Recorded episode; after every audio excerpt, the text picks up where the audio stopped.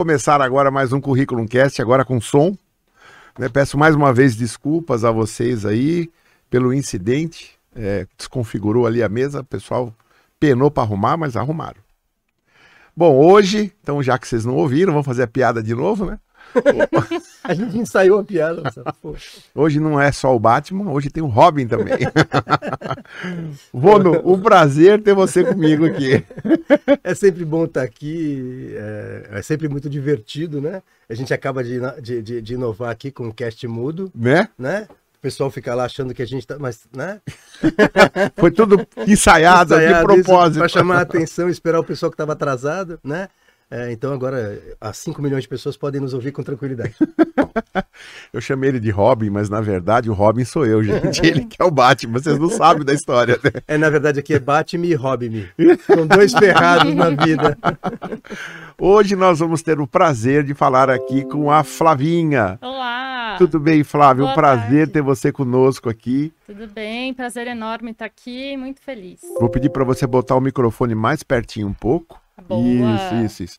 e sempre tenta manter ele aí próximo, porque senão o som fica longe, aí tá bom. a gente às vezes esquece.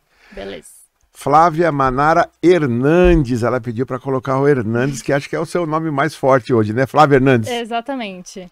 É que alguém me indicou mais. Flávio Manara, entendeu? Aí uhum. eu segui, né? Acreditei, né? É, no meu tempo era Flávia Manara, pô. É. Aí virou Flávia Manara Hernandes. É, ela deve ter feito numerologia, essas coisas de recursos humanos. Com e, certeza. E aí o Hernandes deu mais forte, né? Tá certo. Por isso tá a carreira decolou. Hoje nós vamos ter um podcast com um assunto muito interessante. Nós vamos falar das gerações X, Y, Z, Millennium, né? Quem sabe a gente chega até no Baby Boomer lá atrás, não sei. Quero...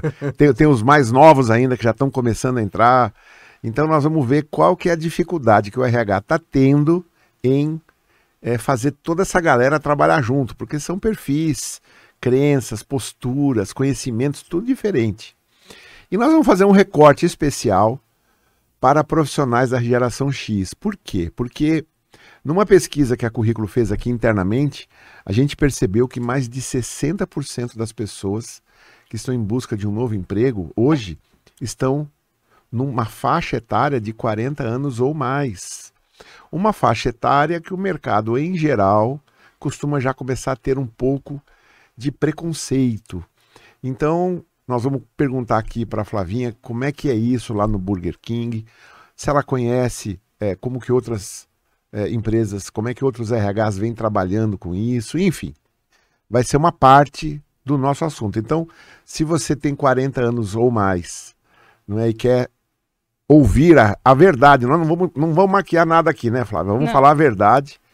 Vai ser um prazer aí é, estar com você conosco aqui ouvindo isso e mande suas perguntas, porque podemos aqui perguntar ao vivo e ver o que, que, a, o que, que a Flávia né, acha sobre isso. Só antes da Flavinha falar, vamos fazer uma contribuição.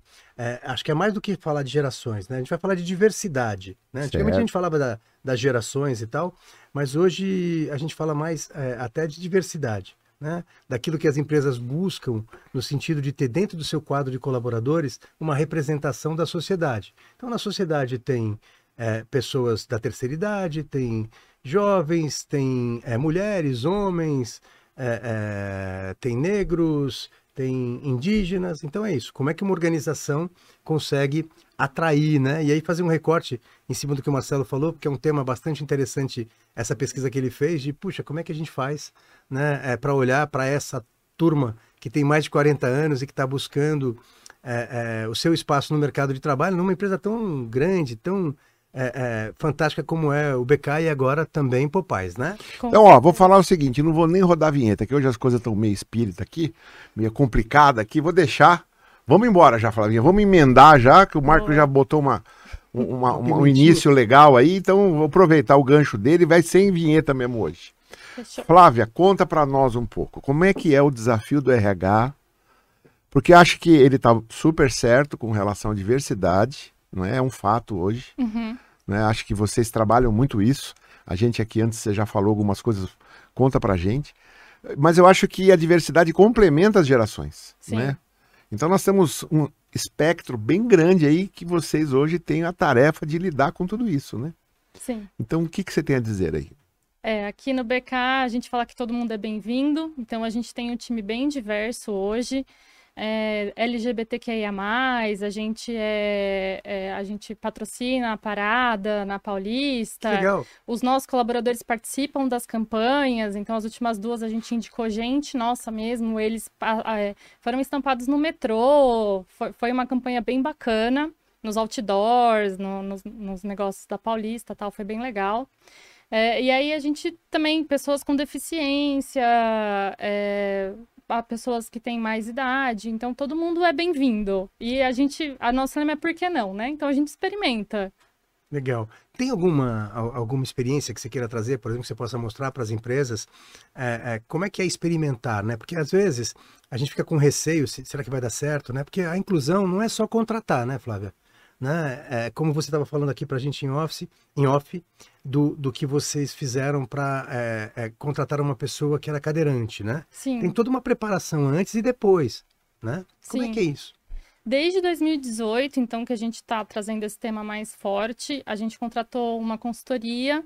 Essa consultoria, ela deu treinamento para a gente no escritório. Depois, a- elas, elas eh, também deram treinamento para os nossos gerentes. Na verdade, é uma palestra presencial, eh, falando sobre inclusão, diversidade. Para o nosso time estar mais aberto a hora que essas pessoas chegassem lá. E aí, desde 2018, a gente está fazendo esse processo de inclusão, tanto de pessoas com deficiência, LGBTQIA+, já é a maior parte do nosso público, então é super legal, assim, quando a gente entra no restaurante, o clima é muito bacana. E, e aí a gente está trabalhando e, e buscando essas pessoas. E aí a gente aprende muito com elas, né? E esse caso que você falou, eu contratei uma pessoa que usava cadeira de rodas lá para Drive de Piracicaba. Ela, ela trabalhou lá com a gente, a gente precisou. É engraçado, a gente vai aprendendo com eles, né? Então a gente precisou adaptar uma rampa para ela conseguir ficar no caixa drive. A gente adaptou o onde lava as mãos, o toalheiro, o, é, o banheiro, tal, para a gente conseguir acolher essa pessoa bem. Então a gente está fazendo vários programas. O último a gente teve um programa de estágio é, afirmativo. Então a gente só contratou pessoas com Que deficiência. legal. Sim, Quantas não, pessoas? se eu não sabe? me engano, entraram seis ou sete legal. pessoas. E eu já fiquei super amiga de uma delas, ela tem nanismo. Que E é- legal. foi muito legal, a gente está aprendendo com eles justamente porque é é muito diferente, né? Então, a gente, a gente convida eles para ensinar a gente como que a gente faz os processos diferentes, para a gente ajudar a gente na, na vivência, né? O que, que a pessoa precisa. Porque a gente não tem noção, né? Então, é, bater o ponto, para ela é uma dificuldade. Então, a gente vai precisar adaptar a altura do ponto para ela conseguir bater o ponto. E é muito legal essa troca. É porque a gente pensa em tudo, né? Eu conto sempre uma historinha no Santander, que a gente contratou também um rapaz com nanismo, Alex, e aí pensamos em tudo. Aí, no primeiro dia de trabalho dele, ele veio na minha mesa, e aí eu brinquei com ele, pô, Alex, o que tu quer já, né, no primeiro dia? Aí ele falou assim, não, é que eu fui escovar os dentes eu não alcanço a pia. Para nossa sorte, a pia era aberta embaixo, era de mármore em cima. A gente fez uma escadinha que ficava embaixo da, da, da pia. Quando ele ia escovar os dentes, ele puxava a escadinha, subia. Então tem um aprendizado que você acha que sabe, né? Não, já aprendi. Você tem um curso com uma consultoria, você acha que já aprendeu. Só no dia a dia que você vai entendendo o que fazer, o que não fazer.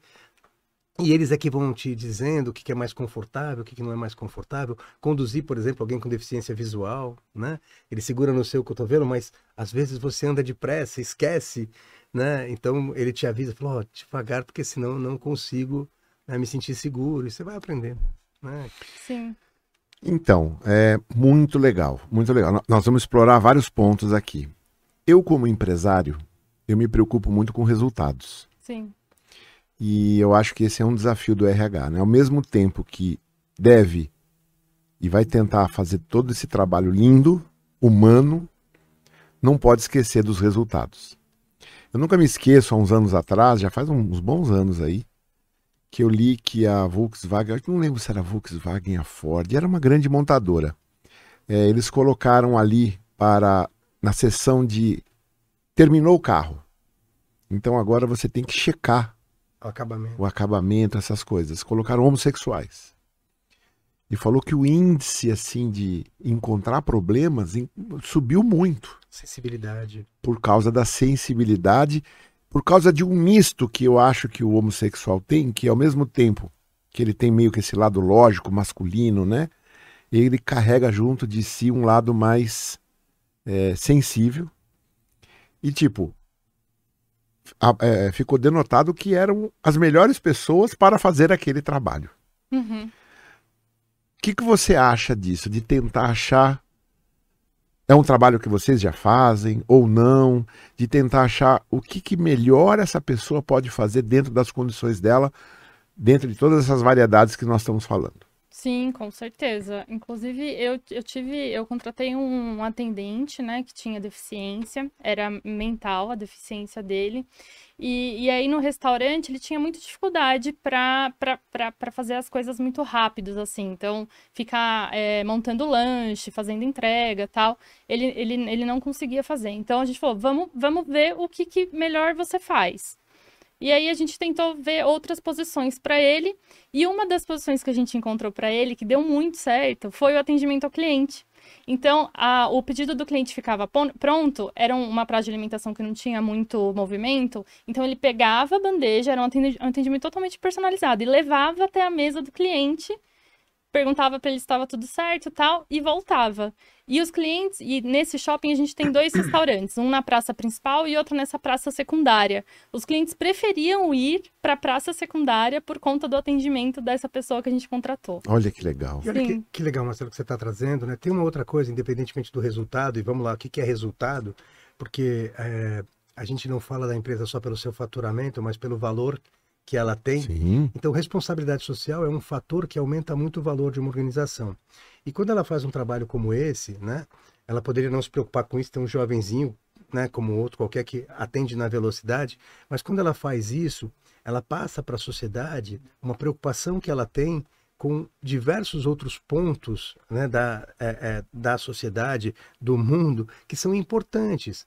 Né? E, e, e isto valoriza para quem trabalha dentro da empresa, aumenta engajamento, aumenta a produtividade, isso é, é, é, melhora a imagem da empresa para quem é, está do lado de fora. Né? E nem sempre, Marcelo, você tem. a Flávia sabe disso.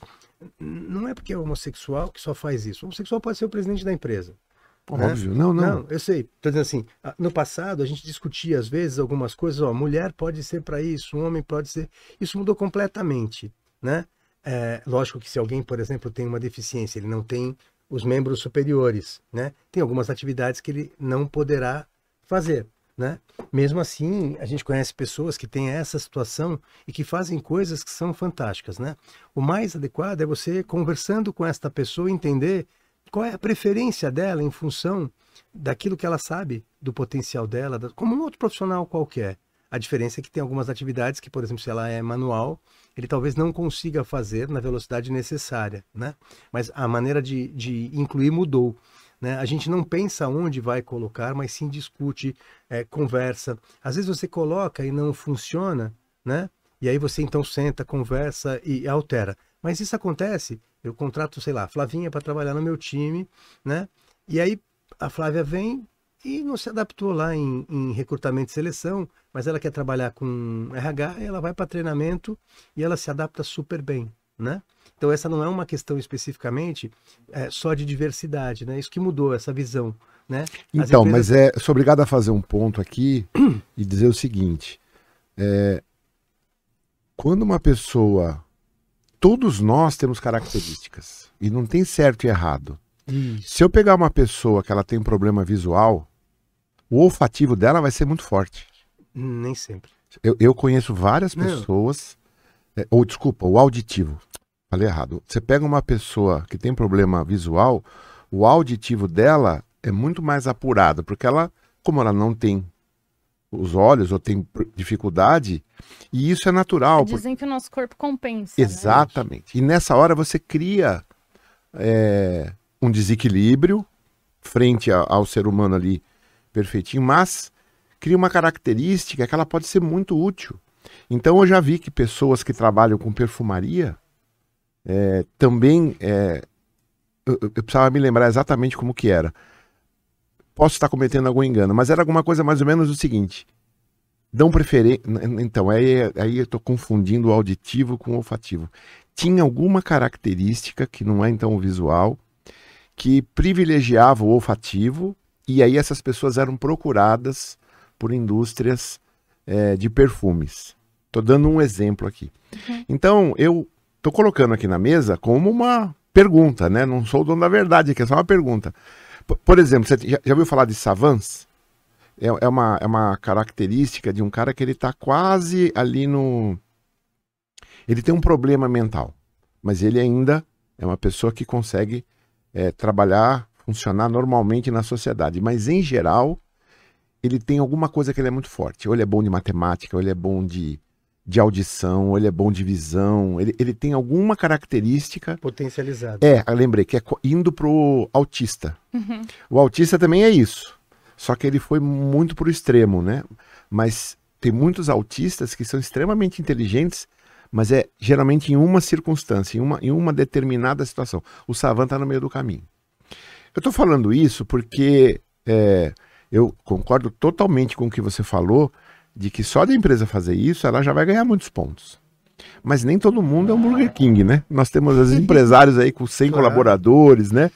Que eles estão ali lutando para fechar o mês. E o que eu quero é abrir essas oportunidades, é, é, é abrir a cabeça né, do, do, do, empresário, do empresário em geral, que de repente ele pode olhar e falar, puxa vida, uma pessoa com essa característica, e eu não estou aqui para ficar determinando qual, pode ser muito útil para essa ou para aquela circunstância. Então foi nesse sentido que eu quis fazer. Não entendi. Eu só estou trazendo uma visão só para a gente. Mas não... eu concordo com é, tudo que você falou. Isso, é que mudou, né? Assim, é, é, ele pode ter 10 funcionários, né? E ele vai fazer uma discriminação afirmativa, mas ele vai ter alguém que execute o trabalho. Não dá para você não executar, né? O que a gente quer dizer é que alguém com deficiência pode fazer qualquer coisa. Né? O que você tem é que trabalhar com ele, porque você tem que aprender com ele. Por exemplo, eu tenho um amigo, se você colocar na internet, o Gonçalo Borges. Né? Ele dirige o carro dele. Ele não tem os dois braços. Ele, ele fez adaptação para dirigir com os pés. Ele escreve com os pés. Né? Ele come com os pés. Né? E, então, assim, olhando para ele, eu vou achar que ele tem uma limitação enorme. Né? Mas se eu converso com ele, e eu já contratei ele, por exemplo, para fazer um evento para a Unilever, na convenção de vendas e ele é divertidíssimo. Ele é casado, tem filhos. Hoje ele trabalha com. É, é, ele é um pintor com os pés e com a boca, né? Então é só para a gente não ter um olhar que a gente deve adaptar o outro, né, Flavinha? Sim. A gente deve abrir o diálogo e até a gente vai ter descobertas que a gente talvez não tivesse. É esse o ponto. É isso. É, é, isso que eu quero. É colocar a pessoa no lugar certo. Exatamente. Cada um tem um talento diferente. E aí, com esse garoto, por exemplo, a gente foi descobrindo, a gente foi experimentando várias áreas dentro do restaurante até ver a que ele melhor se Junto encaixou. Junto com ele junto com Isso. ele, exatamente. E, e, é muito legal, porque depois a gente recebe o feedback da família. Então a família é super grata por a gente ter incluído o filho dele e tal. E depois, com o tempo, ele começou a se envolver em outras atividades dentro do restaurante. E a mãe dele falava assim: gente, eu, eu tô vendo um, uma pessoa que eu não, não via antes. Ele, ele tem brilho nos olhos, ele gosta do que ele faz, ele tá aprendendo coisas novas. Então é muito legal essa construção que a gente faz junto com a pessoa. Uma das coisas que mais traz saúde para um ser humano é ele trabalhar num lugar que ele se sinta produtivo ele encontrar um sentido para a vida dele. E aí não é um benefício que o Burger King faz porque ele tem milhões de funcionários, é uma obrigação de qualquer empresa que está numa região de favorecer o melhor para aquela comunidade, para aquele ambiente, né? Então, hoje mudou, né? Antigamente fala assim, não, eu, é, é, um, é um, olha como a empresa é boazinha. Não, a empresa não é boazinha, né? A empresa não é, ela não nasceu para ser boazinha, ela nasceu para é, é, cumprir um papel. E um dos papéis que ela cumpre é o social também, né? De é, incluir pessoas, de dar responsabilidade para pessoas, né? Então, é nesse sentido que mudou a maneira de olhar isso. Né? Você usou um termo que é Discriminação afirmativa. Discriminação afirmativa. Explica para os nossos ouvintes que não são de RH, ah, legal. porque RH deve saber o que é isso já de cara, né? Mas quem não é de RH. É, é, na verdade, às vezes a gente usa esse termo, né, Flavio, de forma reducionista e eu queria trazer ele de outra maneira. É assim, eu sinto que, por exemplo, na minha empresa, eu não tenho nenhum é, gestor, nenhum líder negro.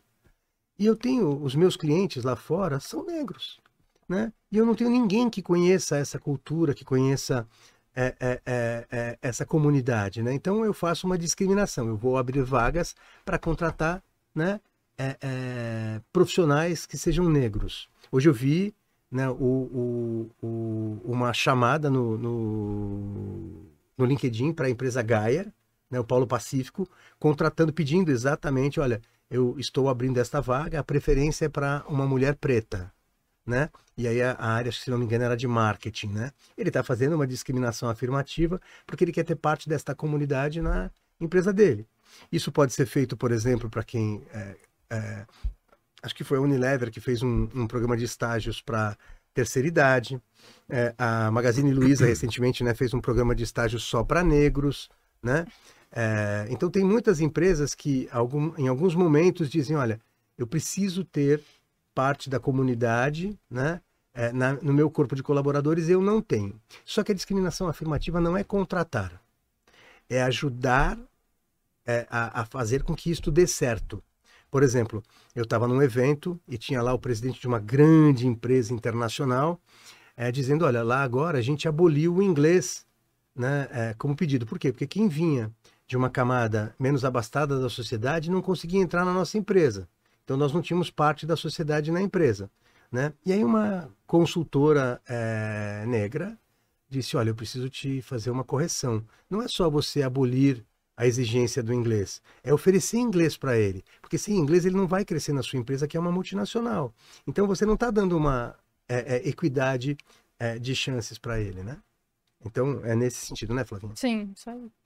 Equidade é a palavra. Exatamente. Né? Como é que eu ajudo os dois a terem condições iguais de competir? Se ele não fala inglês, não adianta só colocá-lo na empresa, porque ele vai ver mesmo que ele, ele, ele não acessa. Né? E aí eu reforço às vezes o preconceito, mas sem maldade, eu não prestei atenção, porque está todo mundo aprendendo nesse processo né? É, é, de diversidade. Então a gente vai aprendendo. Né? É, e aí, de novo, ah, os LGBT são mais divertidos. Nem sempre, depende da personalidade. Sim, lógico, lógico. Né? Mas essa matéria eu achei muito interessante, porque é, era o que eu estava querendo dizer desses savants, né, de pessoas que têm, às vezes, características diferentes, é você explorar, no bom sentido, o que a pessoa tem de qualidade, de forte, não é? Encaixar isso de uma maneira bastante produtiva. A pessoa vai se sentir bem, né? Sim, com certeza. Teve mais um caso que eu vi. Nossa, eu vou me lembrar agora. Agora me veio um que eu vi outra coisa nesse sentido. Ai, não é. Isso eu estou pensando agora, tá?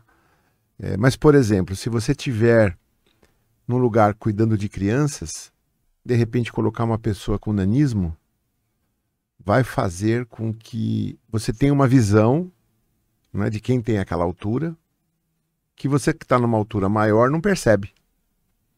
Então, de repente, é explorar é, de uma maneira positiva é a característica da pessoa. Ou estou errado? Buguei agora. Essa pessoa tem vontade de trabalhar com criança? Essa pessoa, de inclusive, pode ela ter. contou Isso. que ela foi para uma escolinha tal, Isso. e aí as crianças meio que. Algumas discriminaram Isso. ela, as próprias crianças, e as outras ficaram muito curiosas, Isso. querendo entender por que, que ela tinha. A gente não pode partir, Marcelo, daquilo que a gente acha só. Porque olha só, a ideia né, é legal. Né? É interessante, pelo é interessante, menos. É. Não sei mas, se. Isso. É, a gente tem que negociar isso com a pessoa para ver. Não, não, não, mas é, é, é, a pessoa ela só vai trabalhar se ela quiser, né? Não, claro, claro. Não vou pôr ela forçada ali. Não, é que às vezes quando a gente está na empresa, você tem um poder que você não percebe. A pessoa está procurando emprego, né? E aí você fala, ó, tem uma oportunidade como essa. Ela embarca sem perceber, né? Então é importante a gente pensar antes, porque depois que você coloca, você pode estar expondo uma pessoa a um sofrimento e ela precisa do emprego, ela continua. Então isso tem que ser muito é, é, bem trabalhado e cuidado, com muito respeito, né? É, dentro, isso é discriminação afirmativa, não é abrir vaga. Abrir vaga é fácil, eu tenho milhares de vagas, eu sou Burger King, uma super empresa e tal, eu abro lá a vaga, se não der certo, se não der certo a culpa é dele, né? Não eu tenho que trabalhar antes toda a preparação. Quando ela fala que fizeram um treinamento, por exemplo, para a empresa, é porque a gente tem preconceitos que não percebe. É os viés inconscientes Isso. que a gente fala. Mas o que acontece é o seguinte: a gente pode ter a maior das boas vontades. Isso. Se a coisa depois não continua, não tem perenidade, tudo não passou de uma tentativa. Isso. O que eu estou querendo construir aqui, e abrindo na mesa, e tocando num tema bastante delicado, eu sei. Claro é porque se a gente não encontrar uma forma é, de longevidade para aquela circunstância, tudo não passou, com todo respeito, de uma brincadeira do RH. É, mas veja bem. Então a, a gente tem é que ter olhar, a gente tem que olhar do ponto de vista de perenidade. Sim, Marcelo. Só que assim, é, é, você não tem controle de todas as variáveis.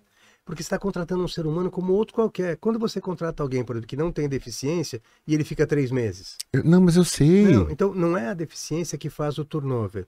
O que a gente está falando é da condição que você dá, por exemplo, para alguém que tem nanismo, né, sentir-se bem no ambiente de trabalho. Eu não estou falando que não pode contratar quem tem nanismo para outras coisas, não é isso. Não, eu sei, entendi o que você falou. Mas eu estou falando é que se de repente a gente entender que algumas circunstâncias, alguma característica é benéfica, Claro!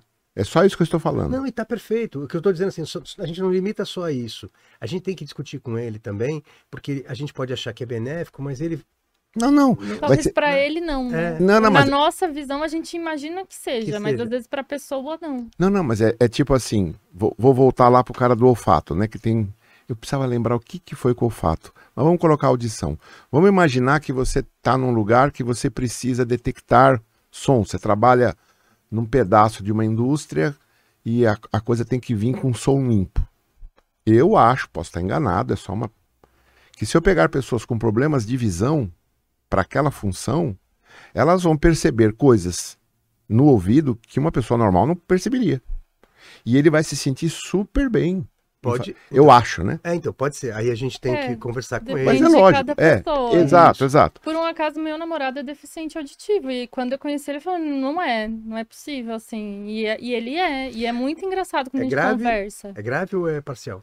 É parcial, Tá. é de nascença genético. E aí ele é muito engraçado, porque quando a gente foi conversando, ele falou assim: "Ó, a sua fonética é muito boa, porque eu entendo as vogais que você fala.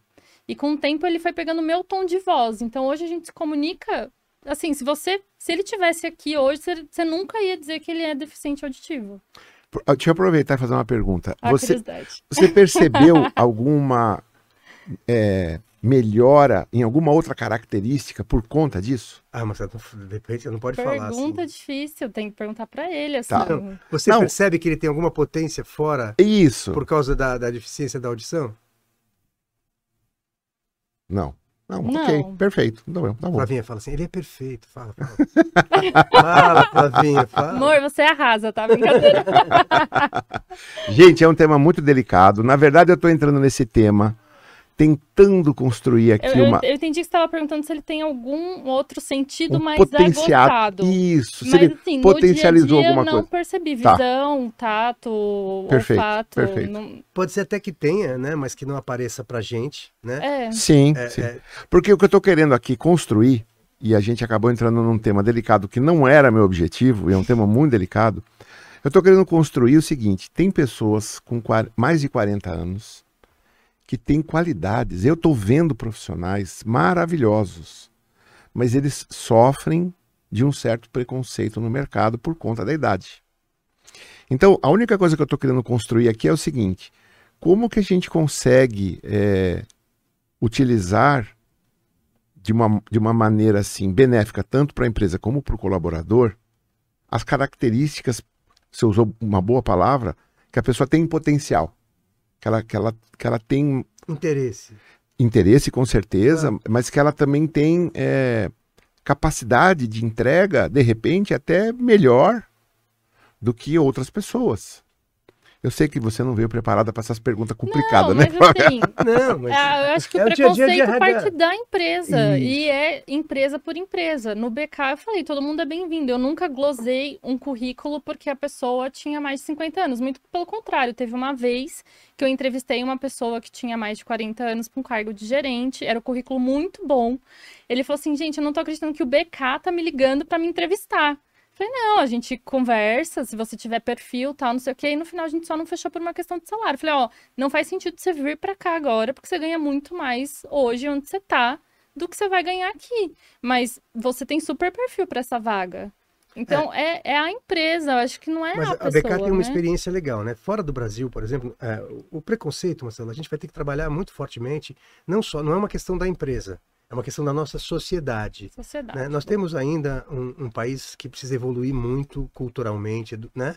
Tem um, um monte de preconceitos. A gente fica, a gente olha para as coisas com e colocando em caixinha. Esse aqui é isso, esse aqui é aquilo, isso aqui é assim, né? Artista é isso, jogador de futebol é aquilo, né? A gente faz essas coisas aqui, a gente precisa evoluir muito nisso, né?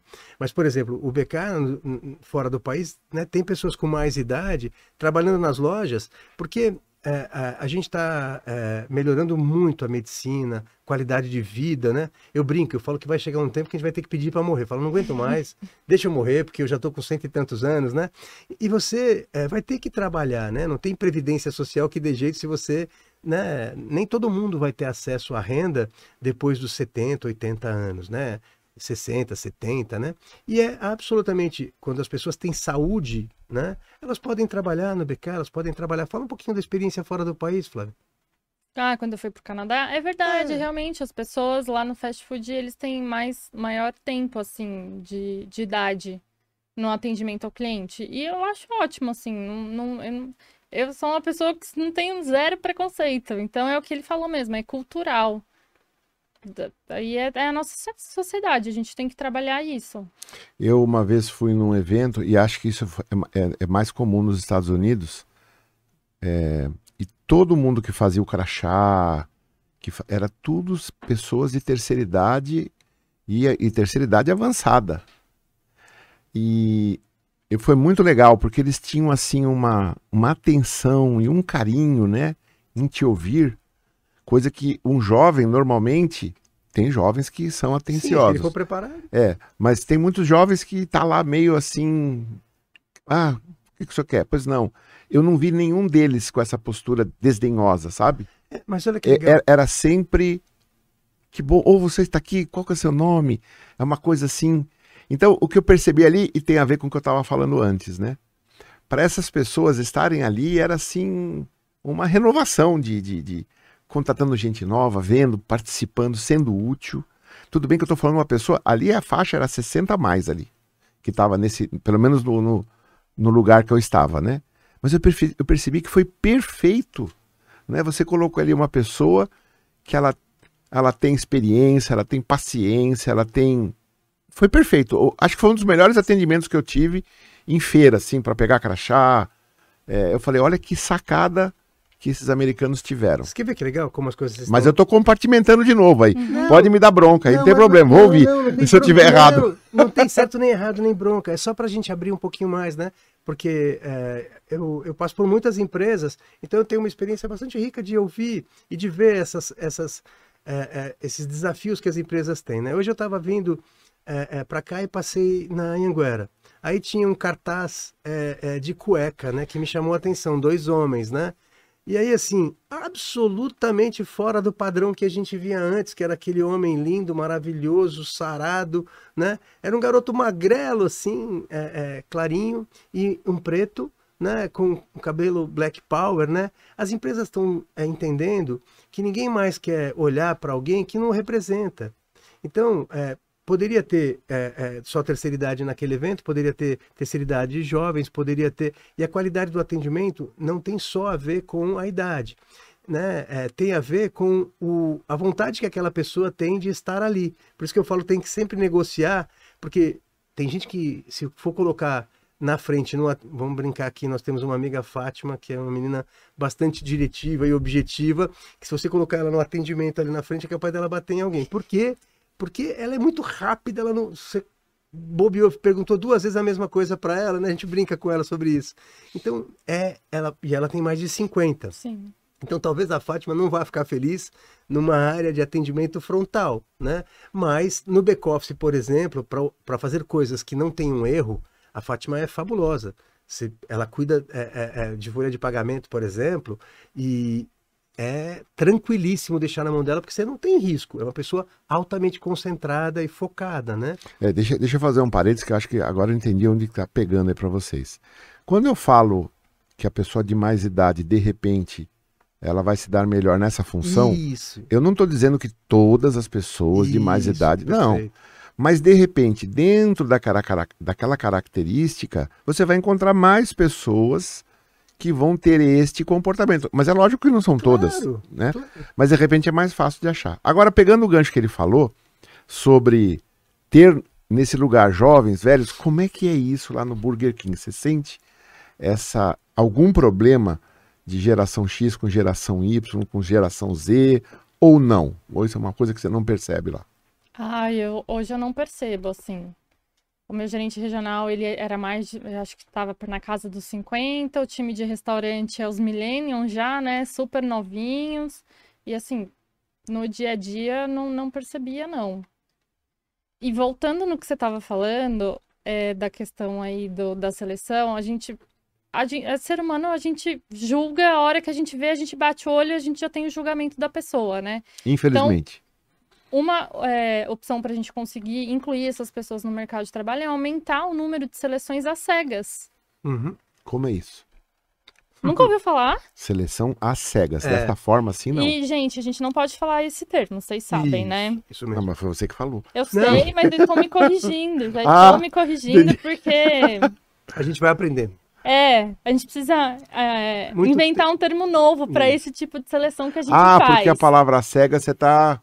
Entendi. É, remete ao deficiente visual e aí isso não é legal, mas a gente precisa criar um termo novo é, aí é, para esse tipo é, de seleção. Eu vou ajudá-la. É enxergar o candidato sem vê-lo. Mas, Exatamente. gente, vocês estão falando. Vocês estão falando isso que é exatamente o ponto que, que eu quero chegar. Os jurados ficam de costas, justamente, justamente para eles não terem esse julgamento de, de, ver a pessoa e falar. Isso é lindo. É, mas é, é, é o ponto que eu estava querendo achar no, desde o começo. Algumas empresas, Marcelo, de tecnologia... Como, pera, pera, só um pouquinho. Como que eu posso falar isso, então? Se não é esse termo. Não, não, não sei. É, vamos lá. Não é, tem essa alguma, algumas empresas de tecnologia têm isso já. Você faz a entrevista com a pessoa, só que como se você estivesse no Zoom sem a tela. Você entrevista aquela pessoa, alguns inclusive sem o, o currículo Exatamente, omite a informação do currículo, justamente para não ter idade, sexo, Isso. não ter é, escolaridade, porque também antigamente Isso. tinha essa questão da escolaridade. É, é o seguinte, né? É, o, é, o, é, isso é muito novo no sentido de que a gente, antes de, de chamar a pessoa, a gente olha o currículo. Lógico que tem alguém que olhou o currículo e vê minimamente se ele tem adequação. Né? Tem um, um, um filtro. Mas o filtro não é assim, ó. É, é, estudante é, de Harvard é, com 25 anos, 1,80m. Maravilha! Né? É, é, você pode. Mas, colocar... Vono, fazendo um break aí, a gente sabe que o RH muitas vezes olha o currículo e fala: ah, esse cara aqui não, não é da USP, não é da, das, das melhores faculdades, das top 13 aí, né? 14. Sim. Ou seja, Isso já está mudando. Se nós estamos falando de não ter preconceito, esse aqui é um então, preconceito. Então, eu já é. trabalhei, eu já trabalhei com idiotas de Harvard. Eu também, eu né? também. Né? Assim, e já trabalhei com gente muito bacana que não vem de uma faculdade tida top 10, né? Sim. Vou fazer uma brincadeira com você aqui. Quantos anos tem o Márcio? 47. Márcio é um programador. É. Você conhece alguém tão bom quanto ele? O Márcio é uma característica de generalidade muito forte. Ele é genial, né? Sim. Se o Márcio for procurar emprego no mercado, ele tem mais dificuldade. Porque tem algumas características que, por exemplo, ele está há 30 anos aqui. Sim. Então vão falar, pô, mas ele só tem uma experiência. Só, né? É, é, podem pegar como preconceito. Sim. Se o Márcio falar do que ele sabe fazer, é imbatível. Então, é, se eu não olho o currículo dele, a idade dele, onde ele trabalhou, e né? nem o rosto dele. Ah, trabalhou com o Marcelo, pelo amor de Deus, não dá. Não, tô brincando. Mas assim, se você não olha a imagem dele, não olha. Por exemplo, Flavinha, quantos executivos obesos você conheceu na sua carreira? Nenhum. Nenhum. Eu também não. Não me recordo. Não me recordo, né? E aí, olha só. Ué, porque obesidade né, é um problema para o nível de inteligência, de preparo? Não existe um monte de preconceito. Tem até um livro é, de um cara que conta é, uma história que ele emagreceu acho que 37 quilos e virou executivo, né? É, tem um monte de, de, de, gatilhos que a gente não percebe. Eu, em não sei quantos anos trabalhando com recursos humanos, nunca é, é, trabalhei com um diretor negro, né? Então, o que, que acontece? Se você não tem essas informações na hora é, da entrevista, né? Mas né? As pessoas são acostumadas a fazer processo seletivo com filtro, né? Você sabe disso, olhando os requisitos. Às vezes o cara tem cinco anos de experiência, o cara fala, ah, não, mas para essa vaga é sete. Você fala, é melhor cinco anos bem feitos do que sete mal feitos. Ah, esse cara para em, em é, pouco tempo em cada lugar. Bom, depende, o que, que ele fez lá? Às vezes ele foi lá e foi o artilheiro né, do time. E depois foi para outro time, zero problema. O importante não é, é, olhar isso com esse preconceito, é abrir para um diálogo e enxergar esta pessoa de verdade, o que ela quer e o que ela tem para entregar na sua empresa. Vou dar um exemplo que eu, eu vivi isso pessoalmente. A gente pegou uma vaga uma época aí para fazer e a empresa queria duas coisas que meio que era quase impossíveis. Eles queriam que o cara tivesse tido experiência numa plataforma, numa, num, num, tipo um SAP, uhum. mas que tivesse também vivência e alguma coisa, não vou lembrar agora exatamente, era do mercado financeiro. E aí era tipo assim: normalmente as empresas que dão essa vivência não usam aquela plataforma. Então era muito difícil você. Você achava a gente daqui, mas não tinha isso. Achava a gente daqui, mas não tinha isso. Aí nós achamos um cara que tinha as duas coisas. Por um, uma circunstância, ele saiu do Brasil uma época e ele conviveu, ele teve essa experiência que não é normal aqui no Brasil ter. Enfim, falou: ah, fechamos a vaga, né? O, o resto batia tudo. Só que estava lá em inglês fluente, porque ele ia se reportar para um. O chefe dele era um americano. E o inglês do cara era muito bom. Ele não foi reprovado porque ele tinha accent. É isso mesmo. Mentira. Eu falei assim, gente, você, a gente está aqui há dois meses procurando esse cara. É, é, talvez seja o único do Brasil e você não vai contratar porque ele tem sotaque. Não, mas o cara lá é muito chato. É isso, Marcelo. As empresas têm pessoas Exatamente. que têm egos e às vezes ela não gosta, ela fala assim. É, eu, eu, morria de, de, de, tédio quando eu levava um candidato que eu tinha certeza que fechava a vaga e o líder da área fala assim: ai, meu feeling diz que não. O que, que é feeling, negão? Bota aí no papel, o que, que ele não tem? Né? Eu trabalhei que nem um maluco para achar. Ah, mas não sei, não, não deu química. O cara não é para casar, é para trabalhar, né? Mas, assim, se o cara não quer, o requisitante da vaga não quer, ele vai encontrar uma maneira de. Ele vai achar um defeito qualquer lá, né? Então, assim, o preconceito impera nas organizações e um trabalho muito forte que tem que ser feito, né, cada vez mais na nossa sociedade, é trabalhar para evitar esse tipo de coisa, né?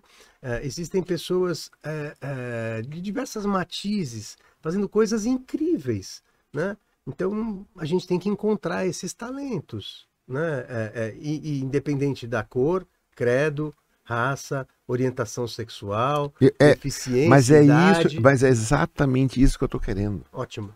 E eu estou querendo achar o potencial de cada um, o que que a pessoa faz de melhor, o que que ela pode entregar mais. É esse, é exatamente esse o ponto com esse tipo de contratação, que eu não vou falar o termo que não uhum. pode, mas é, é, e como é que a gente prossegue com é, isso? Porque... É uma contratação no escuro. Isso, Pronto, no escuro, boa. isso. Que é omite informações. Isso. Mas, Marcelo, você faz uma coisa muito legal aqui, né? Que é assim, o Marcelo tem um. Além do trabalho para as empresas que vêm buscar aqui na base, é, quem está buscando trabalho, por exemplo. É justamente em prol delas isso. que eu estou tentando. É, é, tem muitas pessoas, por exemplo, de várias idades, né? que tem uma insegurança muito grande para participar de uma entrevista e mostrar o que ele tem de melhor. Então, uma, das, uma das coisas que vocês fazem aqui muito legal é assessorar isso. Sim. Né? É, é, eu digo sempre o seguinte: não importa o que o, o, selecionador te pergunte, né? Você tem sempre que responder aquilo que vai ajudá-lo a enxergar o seu melhor. Porque às vezes o, o entrevistador não vai bem, não vai por um bom caminho na entrevista. Acontece, é um ser humano também do outro lado. Né? E aí, é, é, você tem que ter consciência do que você precisa mostrar para ele na entrevista. É uma chance única, é um pênalti em final de campeonato. Você está na frente da pessoa responsável por RH do Burger King, seu sonho de vida. Quero trabalhar aqui, né?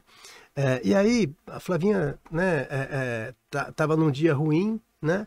E não foi bem na entrevista. Eu sou, né? Então eu preparo você, né, para chegar lá e falar, Fábio, olha, desculpa, eu queria fazer mais um, um, um, te dar mais uma informação. Olha, eu tenho uma experiência nisso também, eu gosto muito disso aqui. Eu tenho um, um projeto com um resultado fantástico que eu fiz, eu queria poder te falar, se posso, né? E traz. Porque não? Ela tá louca para fechar a vaga. Sim. Ela tá doida. É, mas é que você tem tudo isso na cabeça claro, você saberia o que dizer, o que falar. O que acontece é que as pessoas que estão no desemprego, elas não estão acostumadas a estarem no desemprego. Elas são sempre pegas meio que de surpresas. E aí elas não sabem como agir.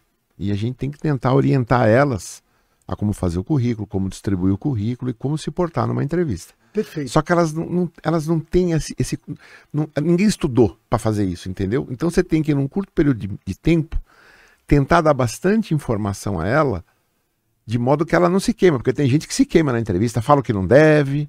Por que, que você foi falar isso? Ai, porque eu achei que era bom. Não, não tem nada a ver. Isso aí, se fosse outra vaga, seria forte, mas para essa, É, não é. E depende do selecionador. Vou dar um exemplo aqui da Flávia, né? A Flávia ela é muito, muito, muito melhor né, no dia a dia trabalhando do que se eu estivesse entrevistando a, Fa- a Flávia num processo seletivo. E isso acontece. A Flávia é mais fechada, é o estilo Sim, sou mais dela. extrovertida nessa parte. Introvertido. Introvertido. Introvertida. né? Introvertida. introvertida. né? É, é o estilo da pessoa. Mas aí o selecionador tem que saber disso, né? E tem que ajudar né, o, o- o candidato a colocar o seu melhor. Só que não é assim. Por isso que é importante esse trabalho que você faz de orientação né, da entrevista. Não como quem é, vai dar as respostas para alguém, mas como a- ajudar alguém a refletir o que, que é uma entrevista. Como é que você pode é, é, ajudar o selecionador Sim. a conhecer você melhor e a ter o melhor resultado é, é, numa entrevista? Porque ela tá louca para fechar a vaga. Sim, mas exceto quando você está com um espírito de, de inclusão, no dia a dia, não é? É, A coisa é um pouco mais cruel, né? Sim, Infelizmente. a né? vida é real e de viés. É. Então, agora, quando você está com espírito de inclusão, você está muito mais é, condescendente, né? Aliás, deixa eu te perguntar. Você comentou aqui antes que vocês fizeram um trabalho com moradores de rua. Sim. Conta um pouquinho pra gente como é que foi. Isso foi. Nossa, nunca tinha. Isso é muito fora da caixa. É né? o porquê não, né? Eu imagino que Todo deve ter, sido, deve ter sido uma aula aí. né? Vocês devem... Foi, foi. Foi em 2018, aqui em São Paulo. Então, eu acho que o prefeito da cidade fez um projeto de inclusão dessas pessoas e aí a gente fez um programa para incluí-los nos nossos restaurantes. E aí foi, foi bacana, assim, a experiência que a gente teve. Então, a gente con- contratou moradores de rua aqui da, do centro de São Paulo, na época.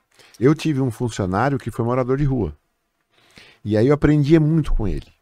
É, ele, foi mora... ele foi morar na rua por revolta pessoal da, da vida. Então ele tinha casa, uma bela casa, pai, família, tudo. Ele era um cara extremamente culto, muito inteligente. E por pensar muito, acabou se revoltando com o sistema, tipo, aí se entregou. E aí ele contava as coisas que ele via na rua eram impressionantes o que tem de gente boa na rua. Ué, Marcelo, você está ajudando a gente. O Marcelo, de vez em quando eu peço ajuda para ele aqui, ele me ajuda muito com algumas pessoas que estão buscando trabalho. E tem um rapaz que a gente está ajudando, que é formado pela USP, era diretor de uma escola, morava sozinho, perdeu o emprego, não conseguia se manter, foi morar é, é, na rua, foi morar em albergue. Nós ficamos sabendo, dentro de uma ONG que eu ajudo, né? Eu pedi ajuda para o Marcelo, ele está recolocado. Né? Ai, que bom, não sabia É, disso. tá recolocado. Ele já estava quando é, eu, eu falei com você a segunda vez, né? Ah, É, é, mas é, ainda é, não é exatamente o, o- que ele tem como potencial. certo. Porque tem uma estratégia que a gente usa quando a gente está buscando trabalho numa condição como essa, que é a estratégia de aproximação. Sim. Eu chego mais perto do que eu, do que eu gostaria é, é nesse primeiro momento, porque eu estou desempregado, eu preciso morar, comer e tal, e continuo trabalhando, vou me desenvolvendo até que eu esteja preparado e encontre uma oportunidade do meu tamanho. E ele é um cara muito bom e muito preparado. E foi morar na rua, né? É, é, o morador de rua é um cidadão brasileiro, ponto. Né? Sim. Então a prefeitura tem a responsabilidade, né, de se interessar por isso. E empresas que são mais modernas têm a obrigação de tentar caminhos de inclusão de todo tipo de pessoa. Todo mundo é bem-vindo aqui, né? É isso, né? Então, Mas nesse caso aí desse meu funcionário, ex-funcionário, né? Na, na época que eu contratei, ele já tinha passado dessa fase. Mas ele falava que levava eles pro albergue, ele queria ir pra rua. isso. E aí ele contava um pouco o que, que a rua transmitia para ele. A liberdade, a interação, não tinha regra, e era uma coisa que naquele momento ele estava querendo. Então, você passou por isso? Você pegou gente na rua que de repente você falou, nossa, uma pessoa dessa tá na rua? Ou não? Uma pessoa Não. muito Eu, capacitada. pessoalmente, não, mas a gente tem um dos gerentes regionais nossos que sim, acolheu essa pessoa. Hoje ele é uma liderança nossa. Nossa, que E- legal. E, assim, entrega super bons resultados. De novo, as pessoas precisam, né, é de uma oportunidade, né? É, às vezes está no lugar certo, na hora certa, Sim. com a pessoa certa na frente, né? É, com toda a humildade do mundo, você conhece a história do, do Wellington, né? Que assim, às vezes é um encontro com uma pessoa que te dá um pequeno impulso é e todo o seu pra- potencial. Você nem ajudou a pessoa, você só, você só fez sombra ali para ela e ela vai voar, né? O Lucas, né? Que você conheceu, Sim. a mesma coisa. Então, é, é, o, o que a gente tem, o grande desafio do profissional de recursos humanos é estar aberto. O mundo de hoje é um mundo aberto, né? E fazer com que a empresa também esteja aberta. Mas a gente também não pode esquecer que há preconceito, há modelos mentais, há viés inconsciente. Então, o papel do RH é trabalhar isso ao extremo, né? Por que não? Por que não essa pessoa? Né? Por que não dessa maneira? Por que não alguém de 50 anos aqui? Esse é o ponto. Ah, outro case é imigrantes, né? Então a gente contratou um haitiano e no BK todo mundo entra como atendente e faz o plano de carreira. Então ele fez o plano de carreira e ele assumiu uma função de liderança. Ele chegou a ser o coordenador de turno do restaurante. Se não me engano, ele ainda está com a gente hoje. Então a gente também inclui pessoas que são imigrantes tal. É bem legal. E não precisa ser o BK, olha que legal. Se você for para Tiradentes, tem um restaurante lá, acho que é o restaurante da Naná, se não me engano, que eu comi uma hora pronobis lá, maravilhosa, com, com fubá, né? É, é, e todos os atendentes é, são refugiados. É uma escolha dela, num restaurante na cidade de Tiradentes, em Minas Gerais. né? Aqui, você pode ter é, a- a- o máximo de diversidade que o seu quadro de colaboradores é, é, é, puder ter. Bom, eu sei que você tem diversidade, tem até palmeirense aqui, né? Fazer o quê? Aqui tem porco. Pessoal, está gostando do, do podcast? Então deixa um like aí. Não só ajuda a gente, como ajuda você. Porque o YouTube vai entender não é, que você gosta desse estilo de vídeo e vai te indicar outros similares. Mas para ele fazer isso, você tem que falar para ele: olha, gostei desse. Então, manda seu comentário. Eu vou pedir para vocês darem uma olhada para mim, que eu já estou sem. Ah, tenho aqui, né? Mas se vocês puderem me mandar aí, se tiverem perguntas, né, para a gente fazer aqui para Flávia. Flávia, responde para mim: quantos colaboradores hoje tem o, o Burger King? 16 mil colaboradores. É gente que. São 700 restaurantes próprios e 200 franqueados. E, e o Popais, como é que é? Eu- Tem crescido muito, né? Sim, o Aliás, Popeyes. vocês precisam conhecer. É delicioso. Eles ficaram surpresos. A hora É, que eu, eu não falei que sabia. o Popeyes era Porque a gente vai e não sabia que era da. Claro. Sim, o Popeyes ele chegou no Brasil em- no final de 2018. A gente inaugurou a primeira loja em Itaquera. Se eu não me engano, hoje já são 54 restaurantes. E esse ano a gente está expandindo a marca aí para vários estados do Brasil. Então, Paraná, eh, Belo Horizonte, Salvador. eh, tá indo para várias cidades aí, capitais do Brasil. Que bacana. Bahia, se eu não me engano, vai chegar Recife, tem, tem vários lugares aí que até o final do ano já vai ter o Popeyes e é muito bom. Sou É suspeita pra falar, né? Mas você falou que gostou. Gostei de tudo lá. Não é verdade, é tudo bem temperadinho. Aonde você foi, Marcelo? Que eu ainda não tive Eu fui no oportunidade. shopping Boa Vista. É aqui em Santo Amaro. A gente foi comprar um negócio que tinha uma Shopping loja lá. Boa Vista? É, É. aquele que tem o, o Poupa Tempo? É, do outro lado da rua. Ah, que legal. Tá. É, na mesma, é, é o mesmo, então. É o mesmo lugar.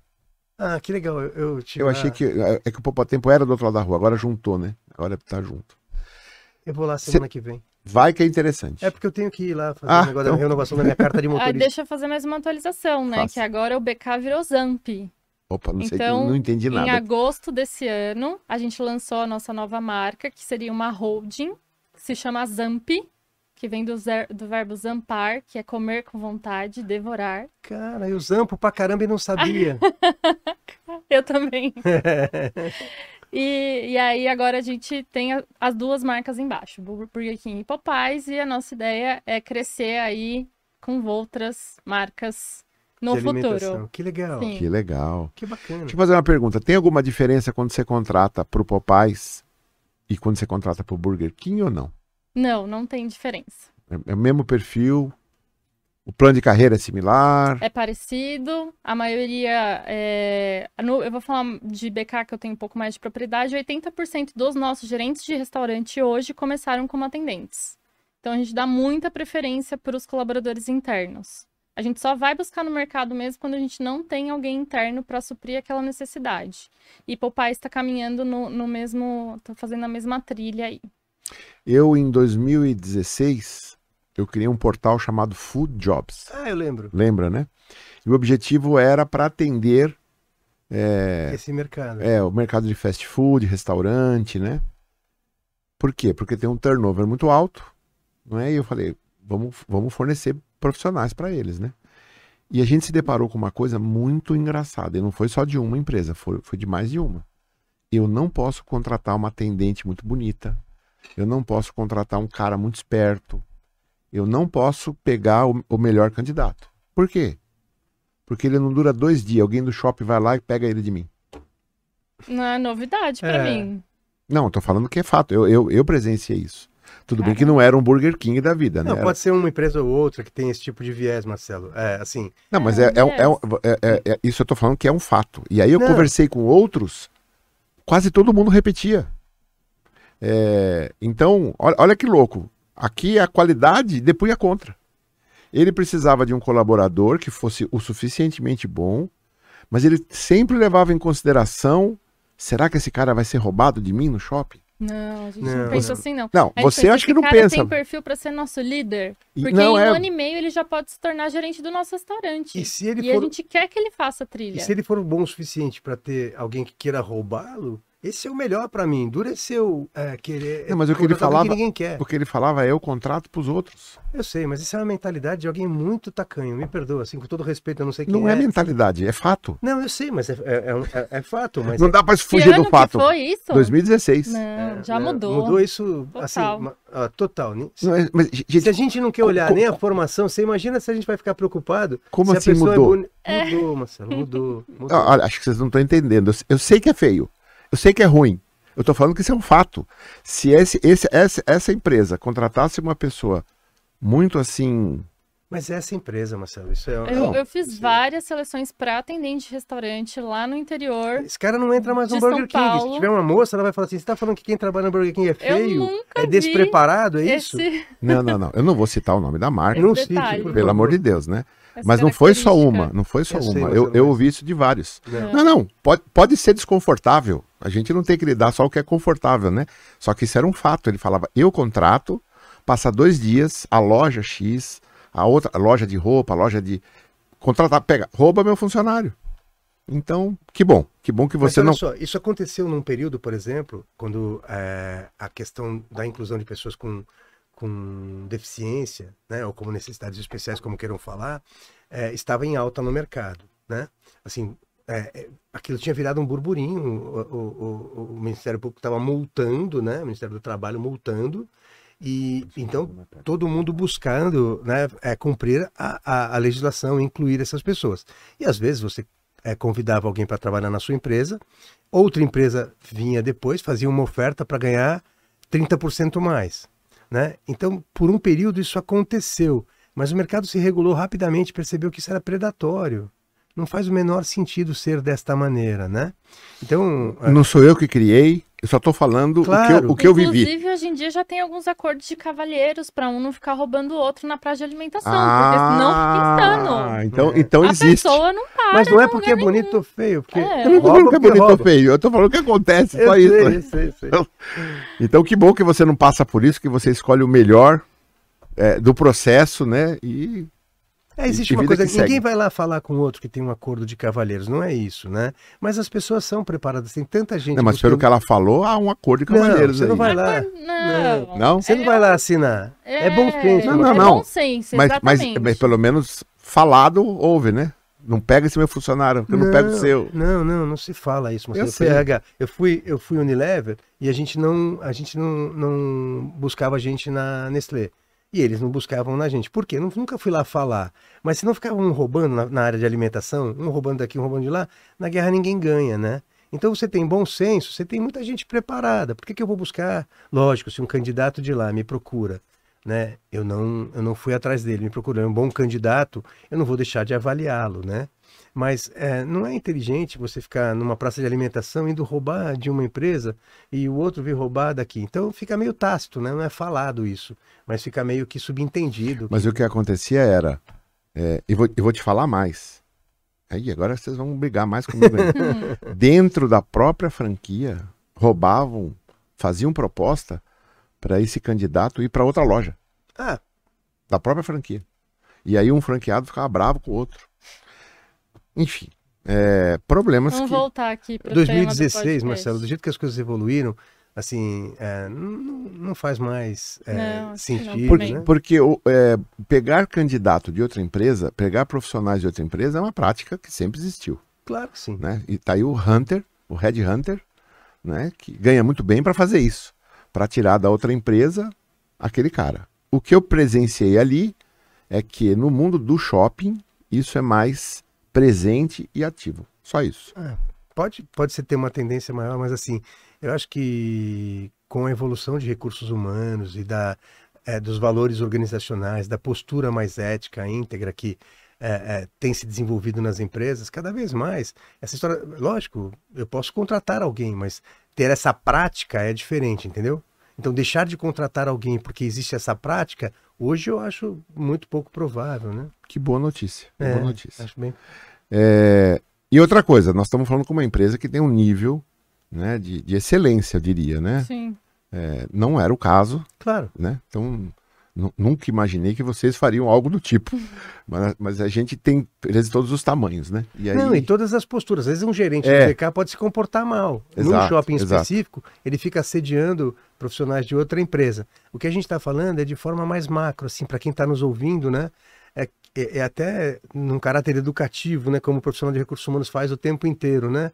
Não faz sentido. Não é o tipo de coisa que faça sentido para uma organização viver de roubar é, do outro lado ela tem que é, ser não é roubar a palavra, né? É, mas roubar no, no mau é sentido. É fazer uma proposta para tentar tirar a pessoa. É, roubar. Sinônimo, né, Marcelo? É, agora, te fazer uma pergunta. É, o turnover é alto?